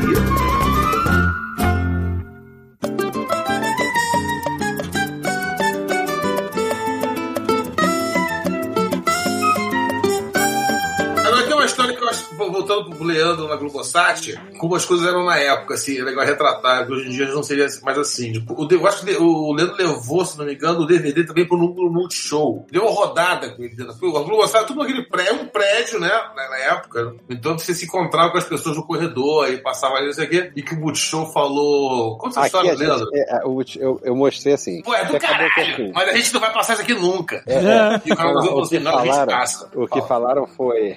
Eu lembro dessa frase. Você mostrou onde? É, eu mostrei pro, multi- no Multishow, pra um diretor que tinha lá. Aí ele viu, ele falou assim: é, é muito engraçado, mas realmente a gente nunca exibiria. Caraca. Sim. Isso é um dado que é foda da gente lembrar. Galera, lembra de 2009. A gente está em 2022. Lembra Não, de isso é 2009. 2008, 2007. É, então, 2008, 2007. 2007. É, exatamente, 2007. Cara, o tipo, estreou o- dia o 10 de YouTube- outubro de 2008. Exatamente, o YouTube tava engatinhando nessa parada do, de, de gente fazendo programa sozinho, Ah, tá? os, vídeos, tipo, os vídeos tinham 5 o minutos. ser no YouTube, né? youtuber, exatamente. Isso tava engatinhando e a televisão era muito careta. Total. A ponto, cara, de realmente dar pra dizer com toda certeza, o Multishow era um canal de humor. O Canal Brasil era um canal de cinema brasileiro. O Canal Brasil, nesse ponto, tava anos-luz por conta dessa parada da liberdade de você poder fazer o que você quiser. Ele tava anos-luz dos outros, porque, cara, também a parada da dificuldade de grana, que era uma coisa que o Canal Brasil tinha, dava pra eles esse meio desespero de tipo, irmão, se você me der uma parada de 15 minutos, eu ponho no ar, entendeu? Claro. Eu quero nem saber o que que é. E aí, por isso também, a gente consegue... Cara, só existiria o Larica Total ou na internet, No YouTube, de forma. de no forma YouTube, independente. ou no Canal Brasil. O Canal Ou Brasil MTV, seria... talvez. Eu acho que nem a MTV botaria no ar, cara. Na, na real. Depois eles Pode viram e falaram, maneiro. Mas eu, não, eu acho que na época só o Canal Brasil... O Canal Brasil, é. tipo, o Canal Brasil na época tinha um programa chamado Procurando Quem. Vocês lembram qual era o programa? Lembro, lembro, lembro. Era, Era um cara?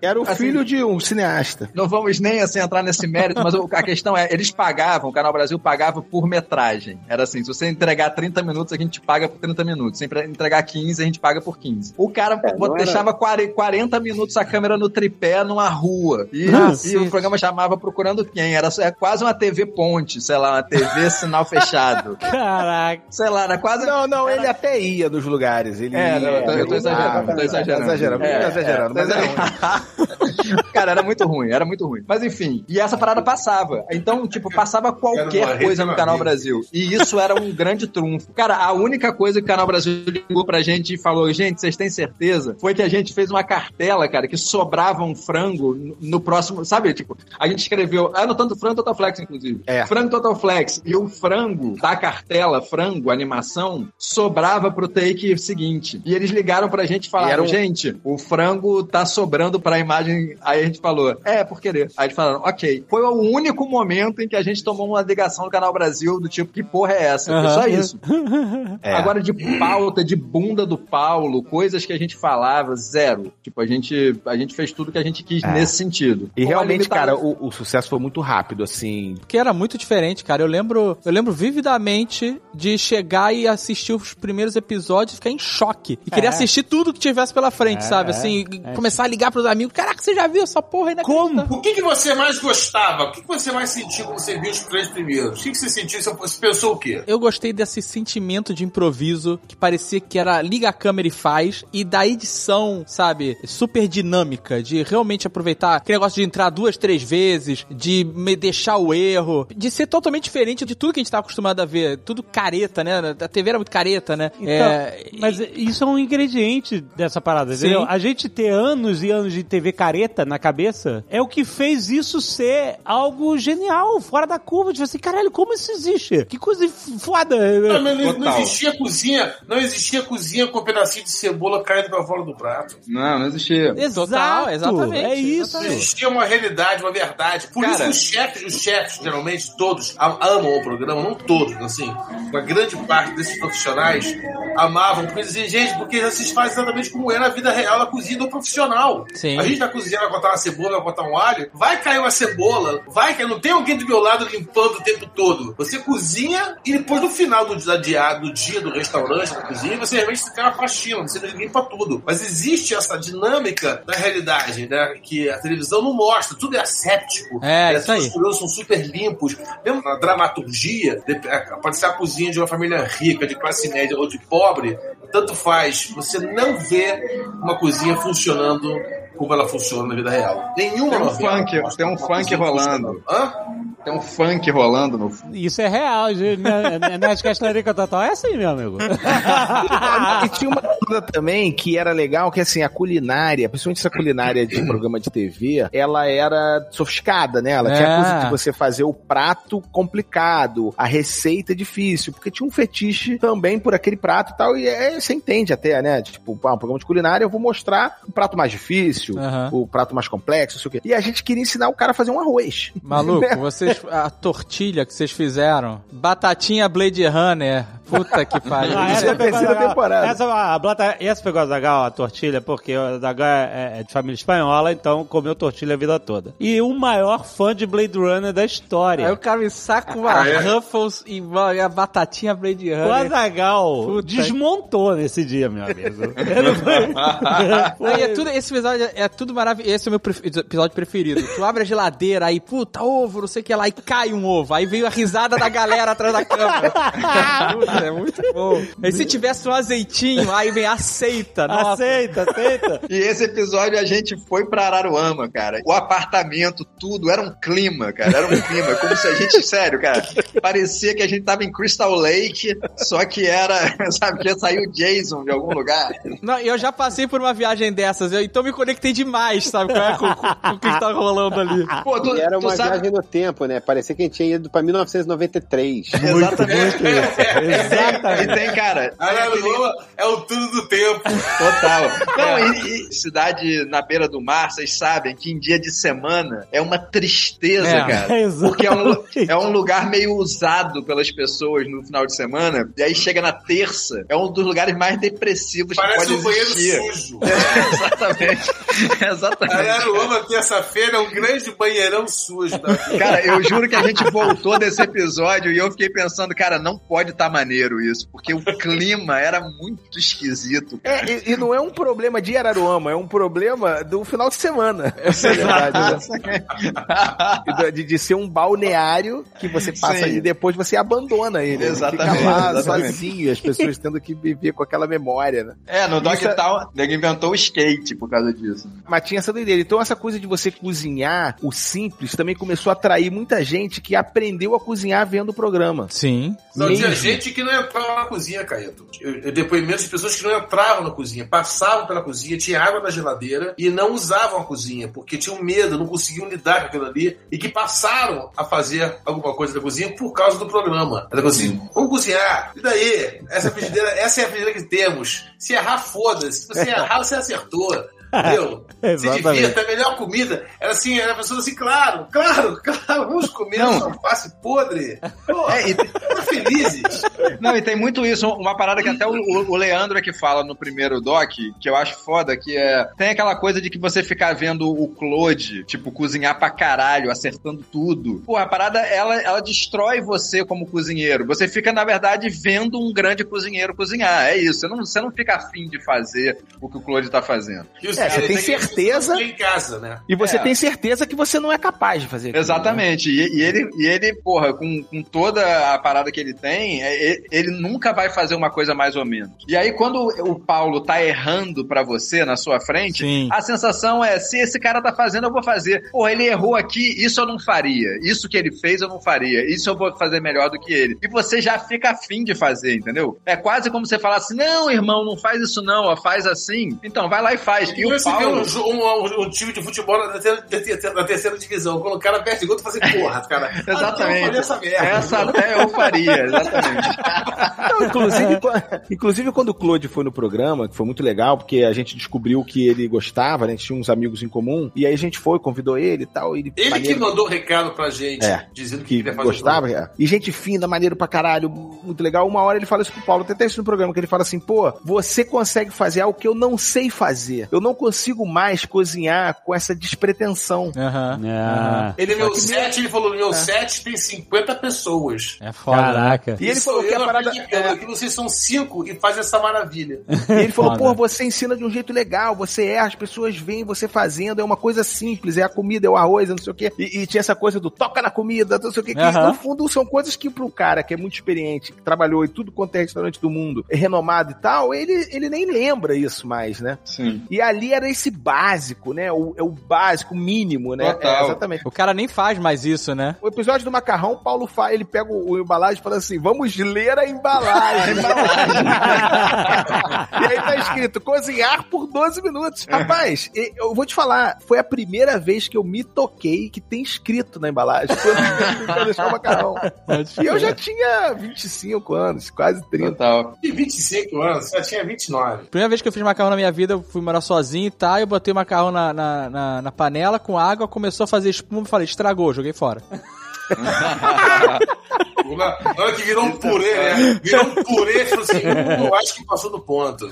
E uma coisa que o Claude falou pra gente também, que é incrível, que é, quando a gente foi conversar com ele pra ter ideia do roteiro do programa, a gente começou a falar com ele sobre culinária de guerrilha, que era esse nosso conceito. E a gente perguntou pra ele o que, que seria a culinária de guerrilha francesa. E ele falou, cara, a culinária francesa, isso que é a Nouvelle Cuisine, que meu pai, meu avô são fundadores da Nouvelle Cuisine, que é foda tu pensar isso, né? A família do cara é a família, tipo, que é a estrutura da, da culinária mundial, praticamente, assim. Então, tipo, isso também fala muito sobre como era difícil pra ele fazer uma coisa qualquer nota. Claro. Então, o cara, quando começou a explicar pra gente, ele falou: Cara, a culinária francesa, a Nouvelle Cuisine, a origem dela é a guerra. Então, tipo, faz muito sentido. Quando rolou a guerra e quando começava a rolar problemas de abastecimento nas grandes cidades, os caras começaram a entrar numa de que a grande onda da culinária era fazer com um ingrediente mais fresco possível. É, com o que Então, tinha. Com o que tinha, só que o que tinha na sua região, entendeu? Isso. As coisas que eram os ingredientes mais frescos, que não que não estavam vindo de outras cidades, que não passaram muito tempo numa feira ou vindo e tal. Ele falou, já é a ideia da Nouvelle Cuisine, já era fazer com os melhores ingredientes, com os ingredientes mais frescos, entendeu? Os locais, né? Exatamente. Aí quando a gente perguntou pra ele então qual seria, ele falou: então, cara, tem uma coisa que aconteceu com a culinária francesa, que ela ficou meio pejorativo de pouca comida e muito caro, que na real, assim, rã era uma coisa que nego comia porque nego ia no brejo e arranjava rã. Não era porque era chique, virou chique depois, Ah. entendeu? Então, pra gente, culinária de guerrilha era, era rã, porque rã você ia no brejo e arranjava. Vamos buscar a rã agora. E ele levou, Aqui, aqui no sítio tem muita paca. Aqui a rã, aqui em Teresópolis é a paca. É, o cara levou um isopor de rã. Caraca. Mas ele fez o carpaccio de melancia também, não fez um negócio desse? Foi a ideia dele. E, e Porque no, lá no restaurante nesse almoço a gente teve com ele sobre a receita, a gente falou muito também, falamos um pouco do Ferran Adrià, aquele espanhol super né, famoso, foi o melhor do mundo, que faz é, sopa de frango, E pedra de gelo com tangerina, aquela é uma coisa muito sensorial. E nessa conversa no almoço, ele, e como ele é amigo do Ferran Adrià, ele falou assim: então, essa coisa de você alterar o estado da comida, do, do ingrediente, e aí que veio a ideia, e eu sei fazer, a gente pode fazer uma carpaccio de melancia, que você vai desidratar a melancia, cortando ela Salgar. fina, salgar e montar ela no prato como se fosse a carne mesmo, depois temperar exatamente igual um carpaccio de carne normal, mas a gente vai vamos alterar o estado da melancia. Então, assim, é. Muito louco, né? É muito louco. Então, assim, na verdade, o Areia Total, ele, ele resume a culinária mundial. Não, e, e isso que o Leandro, Leandro ia comentar isso, né? Acho que era isso que durante, ficou durante anos no restaurante dele, esse carpaccio de melancia no cardápio. É. E chamava carpaccio melancia larica total. Ah, muito que bom. excelente. Hoje nós vamos fazer uma receita do frango Total Flex.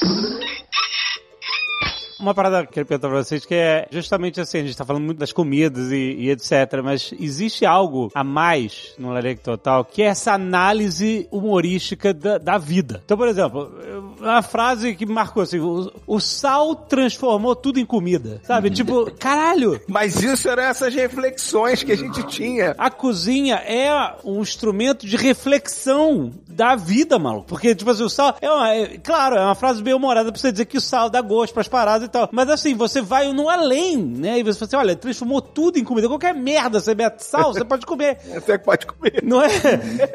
E aí, assim, e aí quando vocês falaram, era uma mistura de roteiro com improviso, etc, né? Mas é- essa parada de trazer a vida pra cozinha, a reflexão da vida, tipo assim, o- a, a gente tá falando pra caramba do Frank Total Flex. Pô, Total Flex não é uma parada de cozinha, mas você incorporar isso na cozinha, você tá trazendo a sua vida pra cozinha, você tá trazendo um conceito de fora da cozinha pra falar de cozinha e etc. E aí, eu acho que isso que, que conecta a gente e, e a gente entende que o Larica é muito mais do que cozinha. Ele é, ele é vida, ele é a forma de filosofar com humor. E tem uma coisa também que, eu queria falar, assim, que não tem nada a ver com o que você tá falando. Mas foi tão bonito que ele falou, cara. Eu tô emocionado. aqui. É, é tão bonito. É que eu tô, me, eu tô me sentindo num lugar que você tem que falar logo tudo que vai acabar, vai acabar o tempo. Não, não tem isso não. Você deu outro recado, vou dar o meu. Não, mas assim, essa questão do frescor, da novidade, da força, você tá falando que o Larica não é só comida, mas essa reflexão da vida, tem a ver muito também com o processo e a desorganização, que na verdade a gente de- se desenvolveu uma organização no modus operandi de gravar, como gravar o programa. Então, por exemplo, a câmera ficava ligada. Isso eu nunca passei mais na minha vida, fiz isso em qualquer outro lugar. E a gente desenvolveu isso e é- era muito inteligente. Aquela câmera que a gente botava no tripé do começo, ela ficava ligada Ela 90% ficava ligada direto. Então, por exemplo, eu, eu, eu vim aqui falando. Aí daqui a pouco ele pega o roteiro e fala assim: pô, o roteiro no roteiro. Tem um lado do roteiro assim, essa fala aqui assim, eu pá! Eu, O que que é? Ele para, daí eu pum, já mandava aqui. A câmera rodando, não parava. E a gente se ia falando, falando, daqui a pouco assim, cara, mas agora tá faltando alguma coisa, não tá bom, então a gente precisa achar uma piada melhor. É, e aquela coisa do cara lá na África, não sei o quê. Aí o Leandro já fala assim: já tô vendo aqui na internet, aqui, você olha isso aqui, aconteceu isso e tal. E tá, tá, tá, tá, tá. E a câmera rodando, tá tudo, isso tudo é gravado, isso tudo material bruto. E aí eu- a gente fala assim: então, pai, eu olho pra câmera assim, então, aqui você, sabe, procura no Google que você vai ver, não sei o quê. Tudo era muito rápido e dinâmico. E assim, e isso a gente desenvolveu esse formato de trabalhar, de gravar. Não, virou Era até. muito, tipo vir- assim, além Paulo. do meu improviso, além do roteiro, existia, na verdade, parecia uma, uma bolsa de valores. É, é, pode crer, pode crer. Felipe falou assim, fala assim que eu faço qual é a nossa ideia? Aí tem que quando eu, quando eu tava falando, eu senti que tava Caíto, Leandro e Felipe, cada um com uma ideia pra, pra vender, entendeu? É, é, que Eu tava falando a minha. Aí daqui a pouco eu paro aqui assim, ele fala assim, fala isso, eu falo assim, peguei o quê? Deixa eu falar. E falar, ia falar, porque o lance era dar material, pra ter material pra poder editar. Mas e pra decupar isso tudo e transformar num programa de 15 minutos? Porra, é- Isso é era. um problema do Felipe e do Caíto, que eu não tava É, aí. cara, vou dizer uma coisa pra você. Vou, vou dizer uma coisa pra você, cara. Rolou uma parada agora, nesse, ne- nessa volta, 10 anos depois. As memórias, elas são meio coisas que a gente inventa também. né? É, romantiza, né? A gente É romantiza. né? Inventa, exatamente. Cada uma dessas coisas que eu, que eu contei podem ter acontecido com o Caíto, na verdade, ou acho que aconteceram com o Leandro e que o que o Paulo contou, entendeu? Porque já misturou, já virou lenda também. Então, de alguma maneira, a gente ficou imaginando como é que era fazer o Larica Total quando a gente foi fazer o 10 anos depois, e a realidade ela se impõe, né? E aí, quando a gente chegou e a gente pegou o material, a primeira vez que o Caíto me mostrou o material desse Larica agora, Aham. 10 anos depois, ele mostrou e falou, cara, sei lá. Aí eu falei, hum. Aí a gente sentou, deu uma olhada junto, assim, num dia na casa dele tomando vinho, eu falei, putz, cara. E aí a gente ficou meio achando que talvez a gente tivesse que fazer de novo, ou que misturar alguma coisa, porque sei lá, não ficou maneiro e tal, não sei o quê. Aí, cara, deu uma semana e eu não pude editar tanto esse, Caíto levou esse, tipo, quase todo, foi ele que fez. Aí, tipo, quando ele me ligou um dia e falou, aí, vem ver aqui, cara, que já tem umas paradas maneiras, e a gente sentou de novo pra ver, ele já tava totalmente diferente, e a gente lembrou que o programa era muito inventado na ilha de edição, entendeu? Aham. Inventado mesmo, mas no braço. Sei não era um qual é. negócio assim fácil. Porque o ouro tava ali, mas você tem que, meu irmão. Lapidar, né? É. E tinha de tudo. Era, às vezes era excesso de piada, meu irmão. Você tinha Aham. que tirar a piada, porque a parada tava. Frenética, Não né? é que assim, ah, tava engraçado demais. Não, tava assim. não- não se você botasse tudo, ficava, não cabia. Não né? faz sentido. E E, não perde a força, sentido. uma, É, uma Perde a atrás da força. outra. É, isso aí. Mas é engraçado que nesse episódio agora de 10 anos, a gente percebe é a volta mesmo, assim. O episódio começa, não é larica ainda, né? A gente, a gente entra mesmo, a gente, aí no final ele é larica no máximo, sabe? É muito bom, porque tem um crescimento mesmo. Muito mais É. você dizer isso, porque é engraçado, teve uma hora lá, cara, que eu acho que não tem isso em lugar nenhum, mas tem uma hora lá que eu fiz um contraplano, assim, e tava todo mundo atrás da câmera, o Paulo olhando pra mim e esperando eu mudar de posição, porque rolava muito isso. E aí eu mudo de posição, assim, aí o Paulo olha pra mim e fala, posso falar, Felipe? Eu falei, pode. Aí eu olhei o Caíto, olhei o Leandro, olhei o Paulo e falei, aí, cara, isso aqui tá parecendo muito Larica Total, cara. Sabe, tipo... Porque é, Paulo eu, eu... fala, Paulo fala isso. É, ele fala isso, né? E porque, assim, a gente tava claramente emulando o Larica Total naquele começo, sabe? Entendi. Vamos lá, vamos fazer. E chegou uma hora que eu falei, não, tá rolando, entendeu? Tá rolando. É isso, isso parece muito Larica Total, sabe? Porque a gente tá fazendo 10 anos depois, a gente perdeu aquele ritmo. Mas a parada tava rolando o suficiente para ser um Larica. Essa pra É, mim. eu é nunca mais gravei com esse formato. Eu nunca mais gravei com uma câmera ligada sem parar. Isso foi assim. Isso é. Eu vou gravar de novo alguma coisa, nem que seja pra mim mesmo sozinho em casa. não, mas eu sozinho não tem como. Não, sozinho não tem como. É justamente que essa coisa. Essa feira, essa coisa da feira. Eu desenho, eu vejo. A gente parecia uma, uma mini feira de ideias. E e eu era meio que o porta-voz disso tudo. Sim, soltar isso ali. E, por exemplo, Caíto tem um, um jeito de falar, Leandro tava um jeito de falar, Felipe tem outro, tal, não sei o quê. E às vezes cada um dá uma ideia que só funciona na boca deles. Então eu tinha que Ah. dizer como eles, como eles falavam. Como o Felipe É. falava, como o Caíto falava, como o Leandro falava, pra poder funcionar. Eu falei assim, mas eu não gostei dessa ideia. Não, mas tudo bem, mas eu vou. mas eu- não, eu não gostei da tua ideia, o Felipe, o, Ca- o Caíto, o Leandro, mas eu vou falar. Entendeu? Eu vou falar como você fala, porque aí vai funcionar. Então tem várias coisas que estão editadas que eu falo de um jeito que é exatamente como ela veio no formato da Aham, fala. Sim. Porque aí a musicalidade dela faz com que mostre o raciocínio daquela fala. Por que, que ela é engraçada? Total. Né? É, e tem uma e coisa ele conta de piada. Ele, ele, ele conta a piada muito bem porque ele acredita naquela piada de uma maneira. Total. É. Não, É. e tem, É. e Então, tem assim, uma coisa. eu não acreditava, então eu vou dizer, eu vou dizer no formato de quem acredita. Então, quem acredita fala assim. Aí eu, assim, eu vou lá Total. e falava. Isso foi do caralho. Eu nunca mais eu tive a oportunidade de ter esse tipo de relacionamento com um grupo de criação. Ah, puta que foda, né? Foi esse momento na cozinha com os quatro, com nós quatro. Ou seja, é um brainstorm na hora que faz o roteiro e é um brainstorm na hora que tá gravando também. Exatamente. Total, total. Desapego tudo, a ver até. com o tudo, tudo a ver com o Mulher Cozinha. É, não, pra prato. Não, e, e tinha uma coisa do Larica também, cara, que o Larica, assim, a gente não fazia o Larica pra ele ser um programa de comédia o tempo todo, sabe? Tipo, tem, a- tem várias camadas do Larica, né? Ele tem a camada da culinária mesmo, ele tem a camada das trilhas. Se você quiser um programa de culinária, ele pode ser um programa de culinária. Se você quiser um pro- programa de humor, ele pode ser um programa de humor. Se você quiser um programa sobre audiovisual, sobre como é fazer cinema, ele também pode servir, sabe? Porque a gente revela tanta coisa e tal. Então, essa coisa das piadas, às vezes tinha muito uma coisa que rolava muito na edição, Caíto lembra, que é assim, às vezes tinha coisas que eram ditas que não eram tão engraçadas, mas que serviam como ponte pra piada, entendeu? E que a gente tinha que resgatar lá depois, entendeu? Ah, essa parte não é tão engraçada, mas ela é inteligente de alguma maneira, ou ela faz uma ponte entre uma coisa e outra, e que você tinha que resgatar, porque não dá pra meter uma piada atrás da outra, sabe? Não era o que a gente fazia. A gente não tava fazendo um sketch, sabe? Sim, sim. A gente tava fazendo uma coisa que era uma construção, assim mesmo. É, e tinha essa parada de inventar um, um imaginário mesmo desse cara que não desiste, né? E- porque muitas vezes a gente baixava a energia, a gente cansava. Meu irmão, o episódio do Bobó a gente gravou em 12 horas. Nossa, maluco. Foi o primeiro da, da- da segunda ou foi o primeiro da terceira? Primeiro da terceira. Primeiro dia de gravação da terceira temporada. O cozido também, né? Vocês falaram que levou 12 horas, né? É o, é, o é o episódio do Bobó, é o episódio do Bobó, acho que pra mim tá no meu top 5, assim. É muito bom. Ali, talvez top 3. Eu acho ele bom do início ao fim. Assim, tipo. Porque os de 13 minutos, que era a primeira temporada toda, a maioria tem 13 minutos. É o formato que eu acho mais legal. Inclusive, esse episódio agora que a gente fez do. Esse, né? Do 10 anos. 10 anos depois, do cozido, a gente fez uma versão dele com 15. Mas a gente achou que perdeu muito. Aí a gente voltou pra essa maior. Pô, a gente tava voltando 10 anos depois, ainda vai tirar 5 minutos. É, não, não, deixa lá. Mas eu acho o formato mais legal. Mas tem vários programas da terceira temporada, que é a temporada maior, que são muito maneiros. Esse que você falou da Batatinha Blade Runner, ele é da terceira temporada. É, puta, é maravilhoso, cara. O da Sardinha, que é muito engraçado. O do bolo, o do, o do pavê. A cebola pirata australiana é qual é? Qual é a temporada? A cebola pirata do deserto. É da A terceira terceira, temporada. É muito bom também.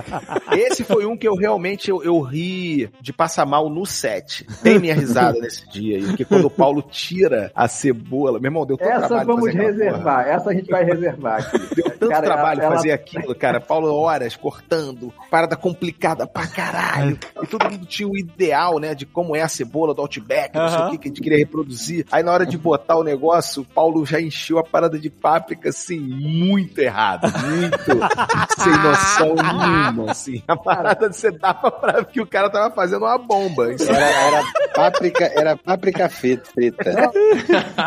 Então, na hora que ele foi fritar, que ele botou a parada dentro e o óleo começou a fritar, todo mundo no set relaxou. Ah, Porque a gente falou, putz, conseguimos, fizemos a a, a- a cebola, né? Que maravilha. Ficamos relaxados, já começa a olhar a hora, vamos conseguir entregar o programa, tá ótimo, pô, tá muito engraçado, não sei o que, a páprica vai dar o toque. Aí uma hora ele fala assim, vamos deixar aí um tempo, ainda tem isso. muito aqui, muito assim, gente, nenhuma noção. Irmão, quando ele resgata a parada e a parada vem igual um meteoro, um- uma parada assim, um bloco. Um aerolito, um aerolito. Aerolito, carbonizado. E Paulo faz um. Ih! Eu passei mal de rir, cara. Às vezes eu vou nesse episódio só olhar esse pedaço. Tem uma hora ainda que mais na frente, ele com as três cebola queimada, assim, cada uma de uma cor, né? E aí, ele, aí a última ele deixou um segundo, aí ficou só a morena, mas a maioria. Aí ele mostra assim, uma caramela, outra bem carbonizada, mesmo carvão, uma outra menos. Aí ele fala: agora vamos fazer um molinho que esse episódio hoje tá show. Tomou cara de pau como se tá dando super certo a parada. Tá, tipo, ótimo. Então, e aí, aí é que você vê a vantagem do cara saber que ninguém nunca vai experimentar aquilo, né? O cara pode falar o que ele quiser sobre o que tá acontecendo ali. Mas vocês nunca comiam o, o- o resultado? A gente Não, sempre comia Comia sempre, comia sempre. Irmão, um- A maioria das vezes ficava bom, cara. A maioria das É, vezes ficava bom. É. E era a alimentação do set, cara. A gente não tinha grana, não tinha essa assim de pagar cake. Já comprou. Não tinha comida. catering, cara. comprou comida. Irmão, fazer agora. Uma coisa que se repetiu tanto que a gente começou a tirar porque não dava pra deixar tanto era o, o técnico de som Bruno Espírito Santo que sempre dava uma beliscada nas coisas, sabe? E várias vezes eu com a câmera olhava pra ele e falava, porra, Bruno, toda hora tu vem beliscar a parada. E toda dava uma mãozinha.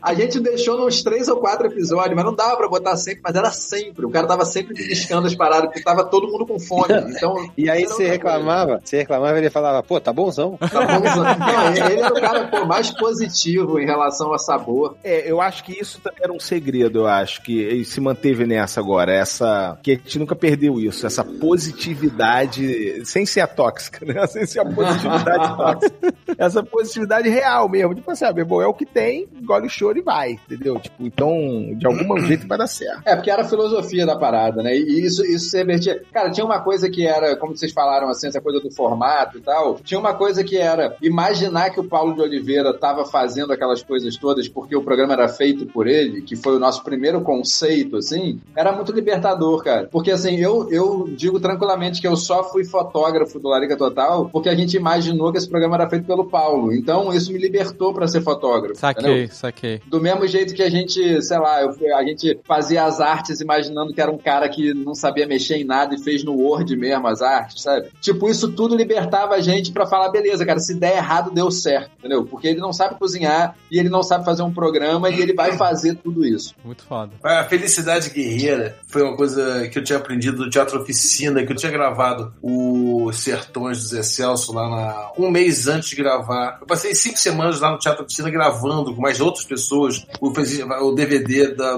da- dos Sertões, que a Petrobras tinha dado dinheiro lá, tinha dado superprodução, e eu fazia porque eu sempre fiz muita câmera também.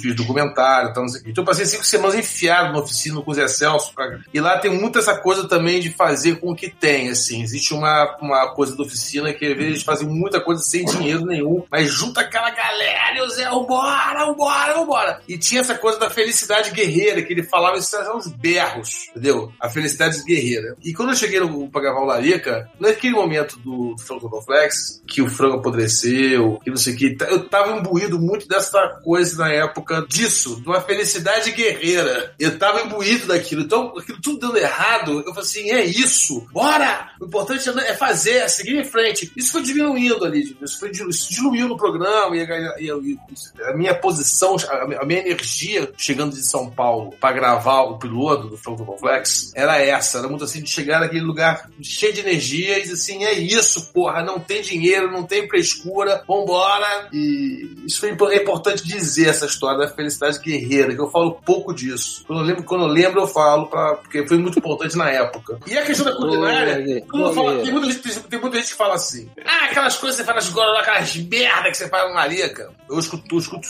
muito. Eu sempre falo assim: que merda. Ah, aquelas as porra lá, mas que porra? Ah, não sei o que. Cara, as receitas do Larica, a maioria a gente não inventou. É uma receita, são receitas simples que já existem. É tão estranho ver o que já existe de simples num programa de culinária. É porque a, a pessoa quer algo rebuscado, né? É. Acho que a gente mais errou, na verdade, são essas mais rebuscadas, assim, tipo, sei lá, o sushi de feijoada, por exemplo.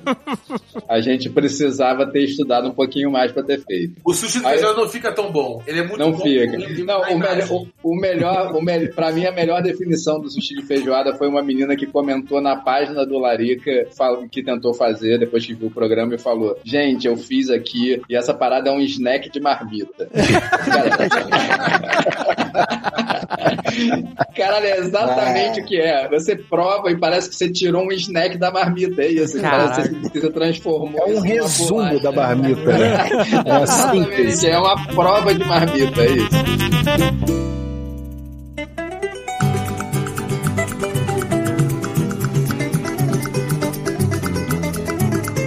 Agora, depois desses 10 anos, né, esse programa de retorno, vocês fizeram um programa que no início tem um make, tipo um make off, documentário mostrando a ideia de voltar. E eu acho muito interessante que vocês pesam o risco de voltar também, de fazer, será, a gente sabe fazer essa parada ainda? Tipo, a vida de todo mundo mudou. Cada um tem uma, sabe, uma cabeça diferente, muita coisa aconteceu. Como é que a gente pode voltar para aquele momento do tempo e resgatar tudo aquilo? Será que vai dar certo isso e tal? E aí, quando o Paulo entra lavado de suor em câmera, eu falei, sim, é, é isso. A essência tá aí. Mas assim, é muito maneiro ver o, o brainstorm, sabe? O, o- É, puta, é maneiríssimo. do, do título lá, o, dedo no cozido e gritaria, sabe? Tipo, perfeito. É aquela parada da trazer a vida pra culinária e tal, essas- esses termos, essas coisas que a gente usa que não tem relação com a cozinha e trazer isso de alguma forma, é a essência do Larica. E aí vocês, tipo assim, vocês fizeram esse documentário antes meio que pra se proteger de sair uma merda e vocês falaram que pode sair uma merda?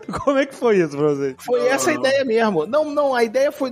É que a ideia não foi essa de, de se proteger, mas quando o Paulo deu a ideia de fazer um programa especial e logo se- surgiu a dúvida: caralho, mas será que a gente é capaz de fazer não sei o quê? Alguém falou, pô, mas se der errado. Aí que veio a ideia: não, então vamos documentar, porque se der errado, pelo menos o documentário vai ficar bom. Vai ficar foda.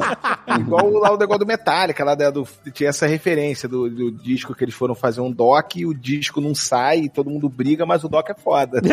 Exato. O Doc, é, o Doc é, porra, o Doc premiado, Some o kind disco é uma monster. merda. O, o- é, o, o psicólogo é demitido, mas, porra, o filme fica foda. A gente pensou isso mesmo. Cara, e eu vou dizer, rolou uma parada, eu acho, que é. Eu pensei nisso agora, é uma parada que veio na minha cabeça. Sabe quando você encontra aquele amor antigo e você já tá, tipo, sem aquela parte toda chata que fez terminar, e você já tá livre o suficiente pra olhar pra pessoa e dizer, caralho, você foi muito importante na minha vida, Sim, sabe? sim. Aquela Aham. hora que você tá livre daquela parte que é a parte que o dia a dia faz. Eu acho que a gente chegou nesse ponto, de- demorou 10 anos pra gente chegar nesse ponto de olhar um pro outro, assim, como trabalho, cara. Como amigos a gente ainda se vê muito. Mas pra trabalhar junto e olhar e falar, porra, cara, isso aí é tipo, é só a homenagem ao que foi muito foda da gente ter feito a parada, sabe? É porque era muito intenso ante- anteriormente, né? Há 10 anos atrás. Exatamente. Ou seja, você definiu nosso reencontro como uma fodinha de despedida.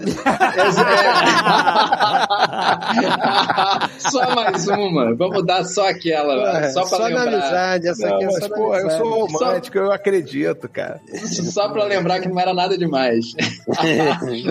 Não, não, e eu acho que tem muito essa parada de se desfazer um pouco das coisas que são pequenas, sabe? De poder dizer coisas, dar importância sem. Porque assim, cara, lá no meio, quando você tá meio com a cara dentro, assim e tal. Por isso que a gente começou o filme com uma despedida, com o porquê que acabou, né? Vocês viram, né? A gente começa com aquilo. E quando a gente vai visitar, porque quando a gente começa a lembrar, a gente fica idealizando, é um choque pra todo mundo ler o e-mail, você viu? Todo mundo fica com cara de caralho, eu escrevi isso, que doideira, cara. Pô, eu amo tanto esses caras, eu amo tanto o programa, por que, que eu escrevi isso? O Paulo mesmo, né, olha uma hora e fala: caralho, não lembrava que eu tinha dito isso. É duro dizer isso, né? Que eu disse, mas eu disse. Porque.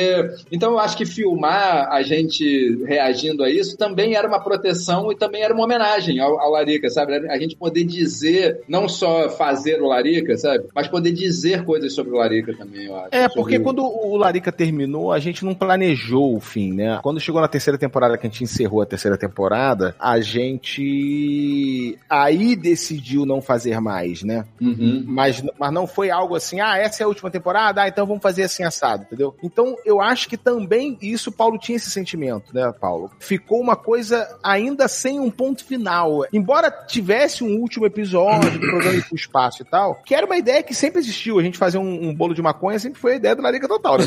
Total receita. Então, assim, tinha essa ideia de fazer o Space Cake. E esses últimos episódios, eu me lembro bem, é Audiovisual Boy, é Escondidinho e o Space Cake, foram os três últimos que a gente fez. A gente fez esses três roteiros quase na semana de gravar. Então a gente tinha a sensação de que aquela, naquele momento, aquilo sim poderia ser um final. E aí a gente, ah, vamos botar então coisa do espaço, e o programa foi pro espaço. Só não tava verbalizado ainda, né? É, mas a gente tinha a noção de que assim, que o programa foi para o espaço, era uma coisa que a gente resgatou lá do programa do Moss, do oitavo episódio da primeira temporada, que é um programa que é descacetado, que o Moss destrói o programa, não sei o que, que tinha essa frase. O Uhum. programa foi para o espaço. Uhum. Aí tinha essa ideia de Paulo de astronauta, a gente depois foi fazer o prólogo, e fizemos todo aquele prólogo dele voando e tal, e termina com ele dormindo no espaço. Era um bom fim de temporada, mas a princípio não seria um final, final, depois que teve essa coisa da gente parar. Não, e Caio, tem uma Então, a gente coisa. nunca voltou, entendeu? Não, não, então nesse sentido que assim, quando veio essa coisa de homenagear, de fazer uma volta, em todo mundo acho que bateu esse sentimento mesmo que o Felipe tá falando, assim, tudo bem, vai ser difícil, pode ser que a gente não consiga, pode ser que a gente não, não deliga, pode ser que a gente não acerte na hora, o próprio Paulo também, porra, né, porque pra, é, até eu falo isso no doc, né, porque pra mim, e pra Leandro, pra Felipe, não dá certo é mais fácil do que pra Paulo, porque pro Sim. Paulo, o Paulo tá com a cara dele ali, né, então pra Uhum. ele é mais difícil, ele Total. Precisa realmente que a coisa aconteça e tal, pra aquilo dar certo. E a gente gravou o doc concomitante com o episódio, mas o episódio foi a última coisa a ser gravada. E tinha uma coisa, Caíto, que eu lembro que, assim, eu acho que tem a ver com isso que tá falando, que é, todas as vezes que a gente terminou uma, uma temporada do Larica, em todas elas não dava mais. É, Sabe? não dava mais.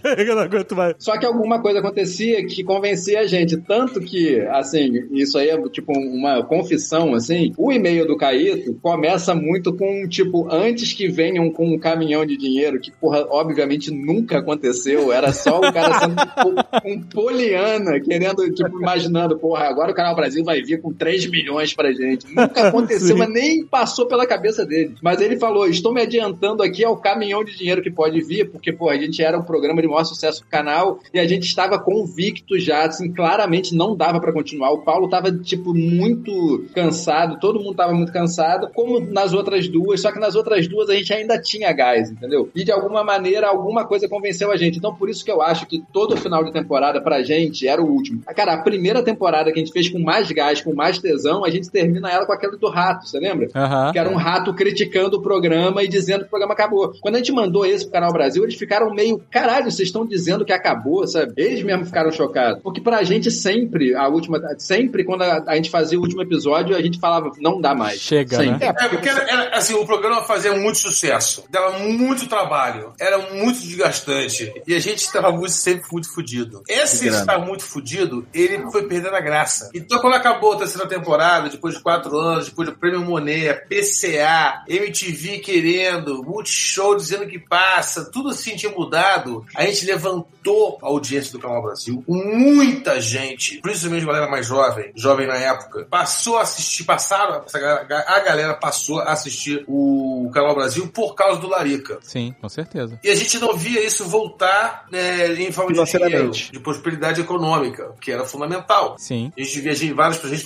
várias pessoas fazendo sucesso, vários outros programas fazendo sucesso, pessoas entrando, enchendo rápido de dinheiro, e a gente ali, quatro anos, a coisa não, não, não ia. Isso era, era desgastante. Hoje nós vamos fazer uma receita do frango Total Flex.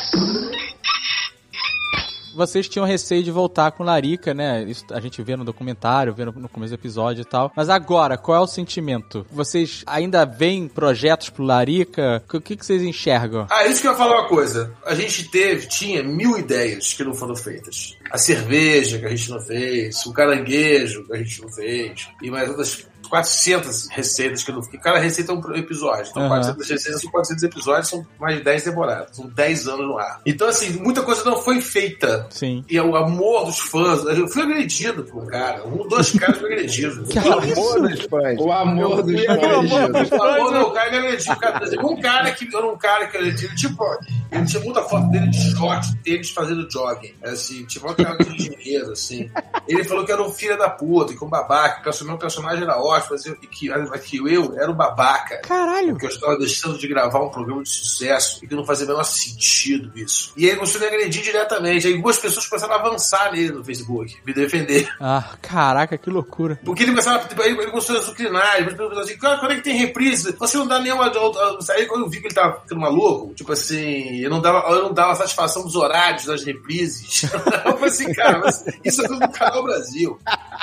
Você não vem Cara, aqui aí em eu casa que ligar minha TV. ele. E teve um outro cara, que era, ele tinha uma cara de hipster, assim, metal, caveira, faca.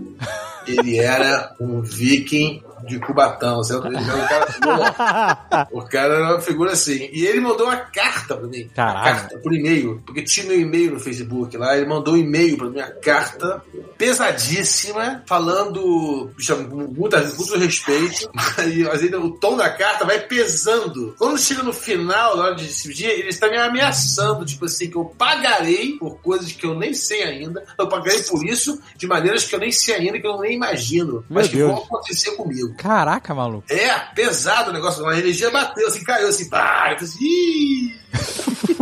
Aí eu respondi pra ele, não, não respondi pra ele. Isso foi, isso, Mandou um cheque de mil reais. esses, Falou, esses dois foram os casos mais, foram os casos, os casos mais agudos. Então tinha essa coisa, essa demanda desse amor e as mil ideias, os mil, as mil criati- criações que a gente fez naquela cozinha que nunca foram feitas. Então, na verdade, existia uma. Existia, ficou isso ali no ar. Aí eu passo a bola pro Caíto agora. Não, então, um- uma coisa que ficou claro também, assim, a gente, pelo menos pra mim, acho que pra Felipe também, acho que pra vocês também, né? Mas pra mim era muito real a dúvida se a gente era capaz de fazer aquilo ou não, porque o, o programa, ele refletia muito a nossa época, como a gente era, né, naquela época. E isso, obviamente, mudou, todo mundo mudou e tal, então isso era uma questão. Só que depois, ah, quando a ideia começou a, a rolar, a gente caiu em si que, na verdade, a gente tinha que fazer o programa hoje, né? Com a gente hoje mesmo, né? Com tudo hoje, né? Como se tivesse hoje fazendo, né? E Felipe falou uma coisa legal, que era essa coisa da gente se divertir juntos com essa ideia de fazer o Larica. Então era quase como a gente ir lá e voltar a andar de bicicleta, entendeu? A gente, a gente parou de andar de bicicleta. Claro que a gente sabe, mas você não anda tão bem. Você tem um pouco de medo de cair, não sei o quê. Mas como o programa ele permite que você caia, se estabaque e deixe que você levante e continue, isso não é uma questão. Então acho que quando a gente fez o programa e terminou de editar, que a gente reaprendeu a editar, como o Felipe falou, que a gente assistiu e lembrou do trabalho que dava, tudo que dava, o que eu acho que ficou claro pra nós é, um, a gente é capaz de fazer mais duas, três, quatro temporadas da Larica Total. Ideia tem, receita tem, texto tem, é, esse bom humor, tudo isso, Paulo tá aí, todo mundo, a gente consegue fazer. E com. E não é, não é que a gente fazer em alto nível ou não, assim, a gente sabe fazer, a gente gosta de fazer. Então, é um programa que tem um formato muito bem definido. Então, na verdade, você só reproduzir aquilo que você parou de fazer com novas receitas, com novas ideias, novos temas, novas frases, né? Novas piadas e tudo mais. Só que hoje, a gente também evoluiu profissionalmente, todo mundo. Naquela época, era o meu primeiro trabalho, né? Até comento muito isso, assim, quanto o Paulo foi importante para nós, pro nosso desenvolvimento de carreira é, é, profissional, né? Eu acho que eu não seria nada sem o Paulo, entendeu? Nesse sentido de, de produzir TV. Hoje eu faço Lady Night, tô fazendo com o Pablo Luizão, o Leandro é ator, o Felipe trabalha também na Globo fazendo promo, uma porrada de promo que você vê aí é, é de Felipe que faz. Animal. A gente evoluiu, o Paulo ganhou prêmio, ganhou Kikito de melhor ator, em Gramado, quer dizer, todo mundo cresceu profissionalmente. E isso ajudou o programa a gente olhar ele e falar assim, a gente sabe fazer também de um jeito que é menos extenuante, entendeu? Só que pra isso a gente precisa de mais estrutura. Então acho que hoje o que, Grana. separa, é, o que separa a gente de fazer um- uma nova temporada é dinheiro. Sim. É, e, assim, e aí, com- canais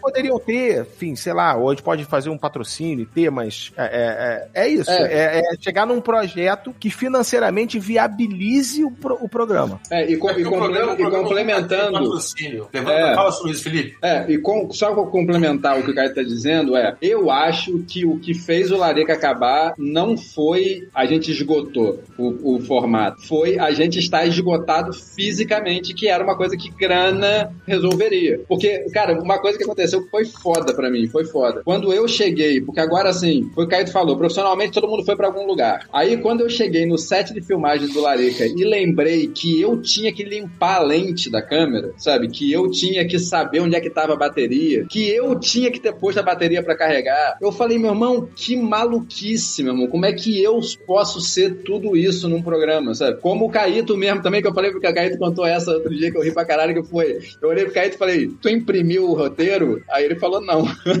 aí eu falei, porra. Aí ele falou, porra, foi mal. Aí tu fala, caralho, olha onde é que a gente foi parar. Porque na novo. época a gente fazia tudo. Você trabalha com assistente de direção, com presidente, com não sei o que e tal. Então é igual jogar xadrez. Se você, pra ser um grande jogador, aquela abertura ali, você não pode gastar seu cérebro ali. Aquilo ali já é Total, conhecido. Exatamente. Tá estudado É, pra você exatamente, é. economizar energia no, no episódio, né? A gente não, a gente gastava energia no processo todo, meu irmão. Total. É, de, de, de levantar a luz, de levar a bicicleta pela escada pra fazer uma cena. Porque nesse episódio de 10 anos depois, vocês voltaram àquele momento roots de fazer tudo, né? É, a gente quis fazer assim. Não, total. Exatamente. Inclusive porque, cara, de alguma maneira, o que a gente ganhou pra fazer esse episódio era o mesmo que a gente ganhava quando a gente fazia o Larica. Então, tipo, em tudo ele é um Larica, sabe? Inclu- Inclusive, Saquei, saquei. inclusive no orçamento. E aí, cara, quando você olha pra aquilo, você fala assim: bom, não evoluímos nada a não ser que estamos aqui a fim de fazer. Essa é a única novidade, era que estávamos todos dispostos a fazer Larica de novo. Essa é a grande novidade. De resto, era tudo muito parecido. Então, cara, no set de filmagem, eu vou dizer, cara, que na hora que a gente vai pra receita, Paulo sabe muito bem disso, porque era uma- é um momento muito meu e do Paulo, a hora que a gente vai pra receita. Porque Caíto e Leandro vão pro vídeo assist nessa hora e ficam lá vendo o que a gente tá fazendo como interação, eu e Paulo, sabe? É, a gente fica com câmera. um roteiro e vai lembrando e tal, e vai vendo e podendo dar. Exatamente. Porque Felipe Mas- tem que filmar, né? Ele não tem como ficar vendo o roteiro. Exatamente, e que é uma coisa que eu fico fazendo enquanto tá no tripé, eu fico muito tranquilo nessa parte, eu fico muito nessa parada sentado e Paulo fica lá, como vocês disseram, suando em picas, né? Só que na hora que todo mundo cansado, beleza, beleza, vamos pra receita. Aí você fala, caralho, agora a gente vai fazer um cozido, puta que pariu. Aí tu pega a câmera, põe no ombro, o Paulo já tá destruído de ter começado aquela parada. Aí eu ponho a câmera no ombro, meu irmão, deu cinco minutos, eu tava com dor na lombar e eu falei, caralho, eu tenho 44 anos agora. Não dá mais pra brincar de fazer essa parada, sabe? Você tá extenuado. E a gente tinha feito uma diária, todo mundo lembra, que a gente ia filmar prólogo, que é aquela parte que ele vai saindo é, de astronauta e tal, nesse mesmo dia, galera. Então, Ah, você tá pensando que você vai terminar o cozido e você ainda tem que sobrar um restinho de energia pra tu filmar o Paulo na Lapa. Andando em Santa Teresa, que É. tem. Andando em, é, andando em Santa Teresa vestido de astronauta. Aí você fala, meu irmão, isso é maluquice, isso é maluquice. e não é maluquice por falta de organização, é só, é simplesmente falta de grana. Tipo, Ok. não tem grana pra É, outra porque pra diária. galera que não conhece, acho que a questão da grana não é Mário Frias dinheiro pra gente comprar um iate, não. Aí, é Mário o Frias. Valeu, Rony. Não é isso. A questão é que você precisa ter uma equipe, né? O Larica, ele sempre foi feito por nós quatro, mas Lobo, Daut, que eram os dois produtores e, e, e produzir. E aí, né? O cara é produtor e, e gaffer, que é, né? E assistente de E direção. assistente de direção e tal. E o outro é produtor de set de rua, E filósofo. De arte. filósofo e figurino, e filósofo. Bruno Espírito Santo, técnico de som, com todo o esquema E- dele, e- é, é, e- microfone feito em casa, microfone dele feito em casa. É, é, o, o microfone dele feito em casa e ele tem- Artesanal, Ele, ele, é artesanal. plantador, ele, é, ele, é, ele é camponês. É, e, ele, e, ele, e ele toma veneno de sapo pra não passar mal. E ele banho. E é só que passa mal do veneno de sapo, então Do a doença veneno não consegue sapo, chegar. exatamente. O Paulo- gente, o Paulo teve que ligar pro cara que, mo- que tá morando no apartamento que ele morava, né? Pra combinar. Não, ainda teve exatamente. isso, ainda De lá. isso. não tinha. Exatamente. Pô, é, produtor, tudo. se você não tiver uma estrutura pra você ter um assistente de direção, porque, por exemplo, o Felipe falou essa coisa da grana, né? Não é que o Canal Brasil pagou o mesmo que a gente faz o Larico Total, é porque quando eles deram pra gente a grana do projeto todo, a gente pegou e gastou tudo no documentário. Sim. Porque uma coisa é a gente, nós quatro aqui, fazer sem receber, carregar a mesa. Outra coisa é você contratar um cara, porra, pra, pra ele fazer isso, né? Então a gente pagou bem a galera e profissionalmente pegamos caras, né? O Pedro Asbeg é um puta diretor de documentário, a Rita, fotógrafa, todo mundo fizemos o profissional lá e fizemos o episódio com o que sobrou. Na guerrilha. Na guerrilha. Até pra, pra ter, chamamos o Daut de novo e tal. Então, tipo, fizemos assim. Então, hoje, pra você fazer de novo, eu, eu acho que a gente, entendeu? Não tem, a gente não tem saúde pra fazer de novo desse jeito. Cara, lembrei do Daut, eu voltando do- da gravação do dia do churrasco, que o Daut dá aquele depoimento lindo dele. Eu, Rodrigo eu lembrei, Daut. Rodrigo Daut. Lembrei de eu voltando de carro com ele e com o Bruno Espírito Santo lá de cima de, de Teresópolis. E uma hora o Daut falar: Pô, Felipe, eu fiquei tão feliz quando o pessoal falou que ia ter cachê, porque eu tava indo pra fazer uma homenagem ao Larica e tal, não sei o quê. Pô, achei legal que vocês, vocês vão pagar a gente. Eu falei: Caralho, Daut, pelo amor de Deus, cara. Essa porra é trabalho, cara, pelo amor de Deus. Sabe, você entende isso, cara? É muito difícil, cara, você, você chegar num ponto em que as pessoas começam a achar que não, sabe? É, porque assim, audiovisual é uma parada que é muito complicada e muito cara de fazer. Sim, envolve muita gente, né? É isso, cara. É uma parada, é tipo, talvez das sete artes, seja a arte mais complicada de fazer, sabe? Parece mais arquitetura do que pintura. Agora, falando de grana, vocês têm aí o financiamento coletivo. Isso é outra coisa, Sim. isso é o livro. Mas a gente não conseguiu o que vocês conseguiram, né? Mas vamos, vamos trabalhar isso Ah, aí. é? Vamos trabalhar isso aí. Não, não, não, a gente quer fazer isso, a gente quer fazer, pô. Ajuda a gente, vamos, arruma um Vamos patrocinador fazer, master. vamos fazer, vamos Olha fazer só, isso. Vamos fazer Liga pra Lúcia com. Trajano e dá o WhatsApp dela. A gente conversa do Ozob e eu converso da Luísa do Larico. A Lúcia Trajano podia, poderia ser a primeira patrocinadora que o Larica Total. É uma cozinha, cara, Luísa. É uma É. cozinha, Luísa. Olha aí, que quanta oportunidade. Cada episódio tem uma geladeira diferente. Vamos fazer um episódio com frigobar. Exatamente. Só Não, a isso foi- que cabe no, no, no, no frigobar. Isso era uma camada à parte de piada, porque a gente, como não tinha patrocinador, eu lembro que nunca teve, né? No primeiro Larica Total, do Frango Total Flex, o Paulo fala, é, é, né, ele pega uma mão, aí tá escrito anuncia aqui falei numa assim, É, Os patrocinadores Não, não, até o vou final, mostrar até rápido, sei o final de 2012, até acabar a última temporada, o Canal Brasil tava mandando e-mail pra gente assim, gente, acho que a Nestlé Caraca. Meu irmão, apagar das luzes, assim. Vai, vai ter? Não teve. A gente- A piraquinha parece que vai querer gravar os episódios. assim. Isso já no tipo de quatro anos, no finalzinho, assim, vai ter? Não vai ter. Então, Não vai ter. Não Ah, vai a ter. gente tinha um, um termo que a gente usava entre nós que era o terceiro e-mail, que nunca passava do terceiro e-mail.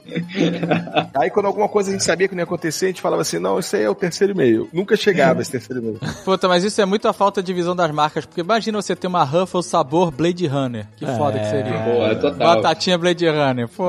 Cara, mas tinha, tinha problema jurídico também com a Globo, porque a Canal Brasil é uma joint venture, então era complicado, cara. Tipo, era muito É, complicado. a gente recebeu, cara, isso era muito louco, a gente recebia muito apoio de patrocinador de pequenos empresários. Muito. Era um cara que Talber vendia... Mosca. O cara que vendia a armadilha pra Mata capturar mosca.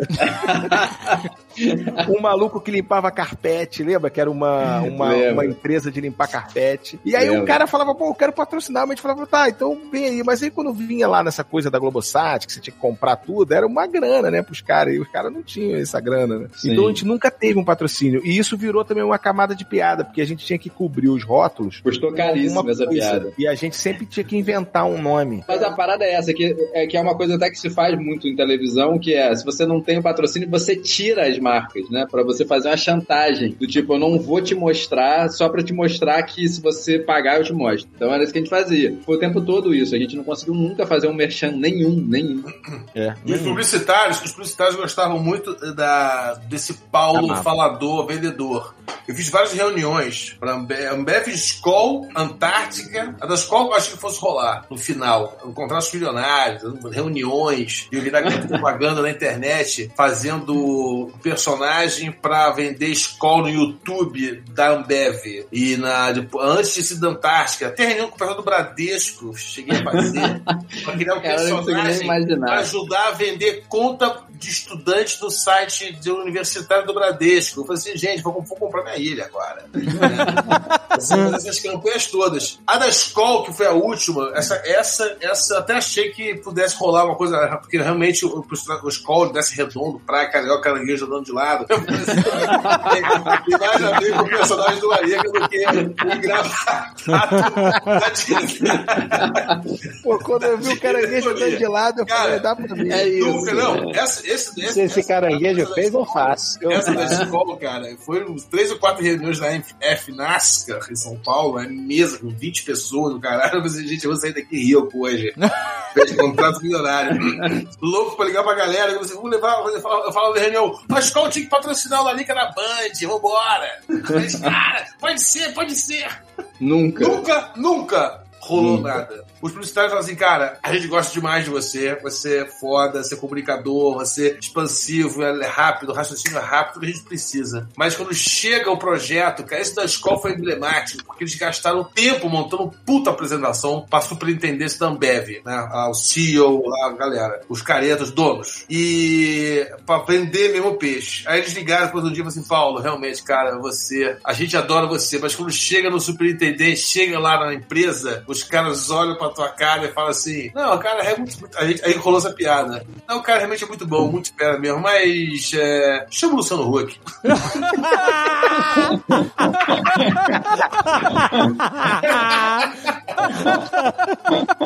Então, assim, os publicitários viram a luz brilhar, mas a superintendência deixou por meu Deus.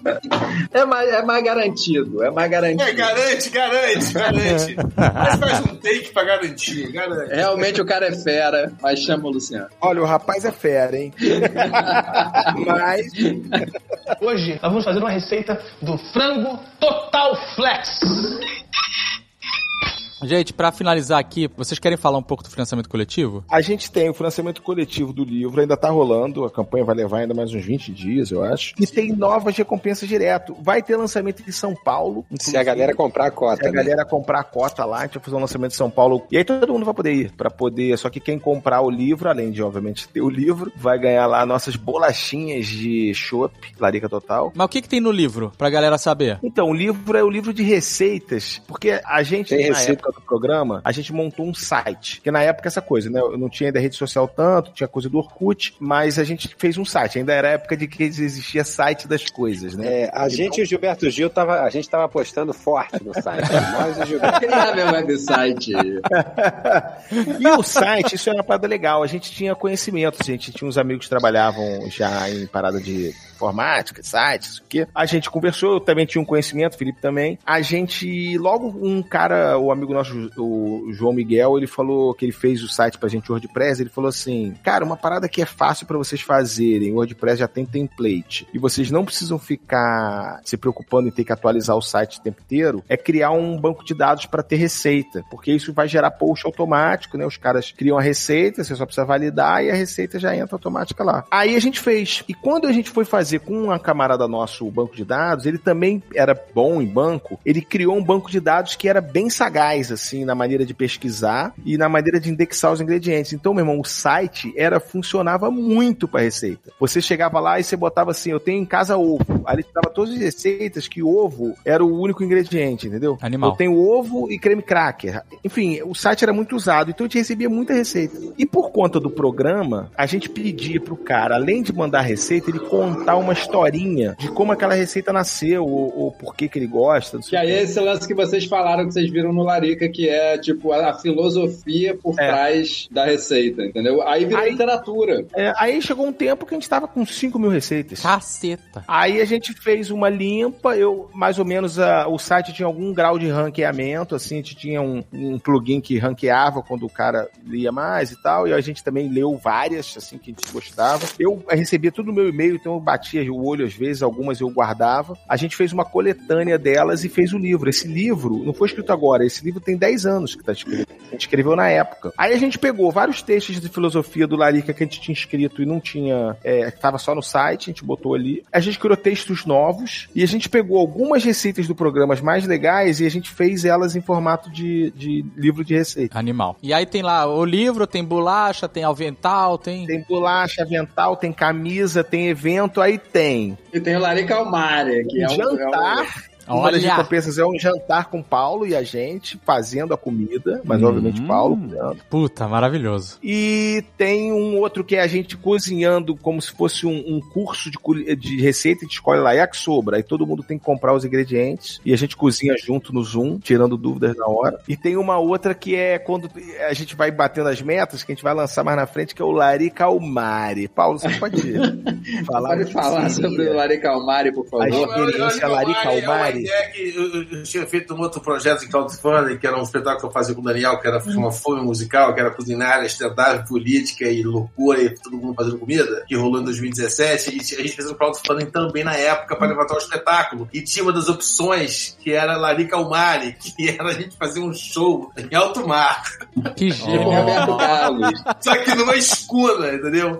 A gente ia ter um farol ali da- das cagarras e fazendo um show Daniel e Bernardo e fazendo Nossa. comida e voltava. Só que desse tinha que ter uma 20 pessoas pagando na época, sei lá, 500 reais. Era uma grana. E não podia lotar o barco. Aí apareceu um cara só, que pagou.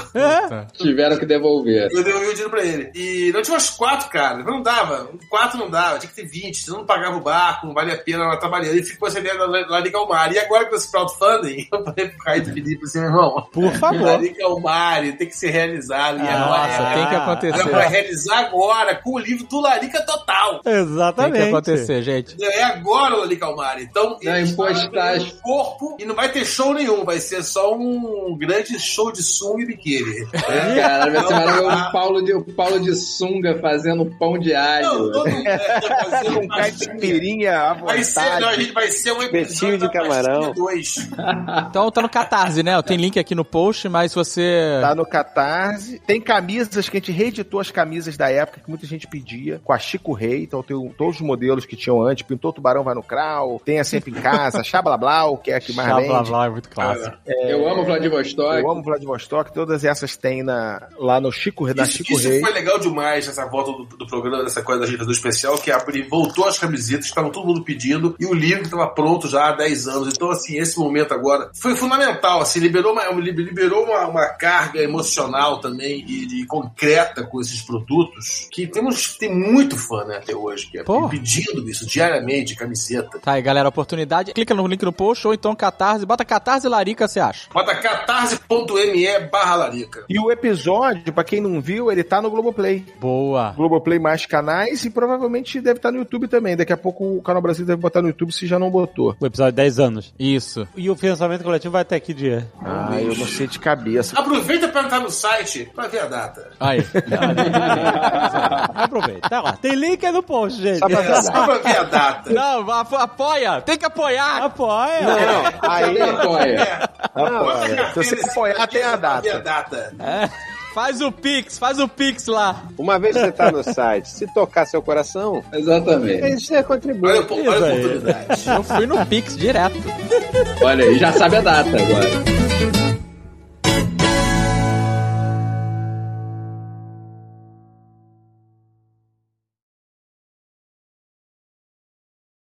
Ô, galera, galera, é rapidinho, só uma coisa aqui. Eu vou precisar sair daqui a pouco aqui, cara, que eu vou acordar às 5. É, eu já tô puxando pro final aqui mesmo. É, isso aí. Tá. Puxa, puxa que aqui se Consegue. deixar, meu irmão. até A gente vai embora. Vocês vão editar isso, né, galera? Ou, ou isso é assim? Não, a gente só vai tirar errinho, mas vai quase na íntegra. Vamos É, nessa. errinho? Então demorou. Que rinho. Uma engasgada, um... Felipe, Você, o áudio você respeita a gente. tirar. Inclusive, isso aqui vai ficar como easter egg, já vi na edição.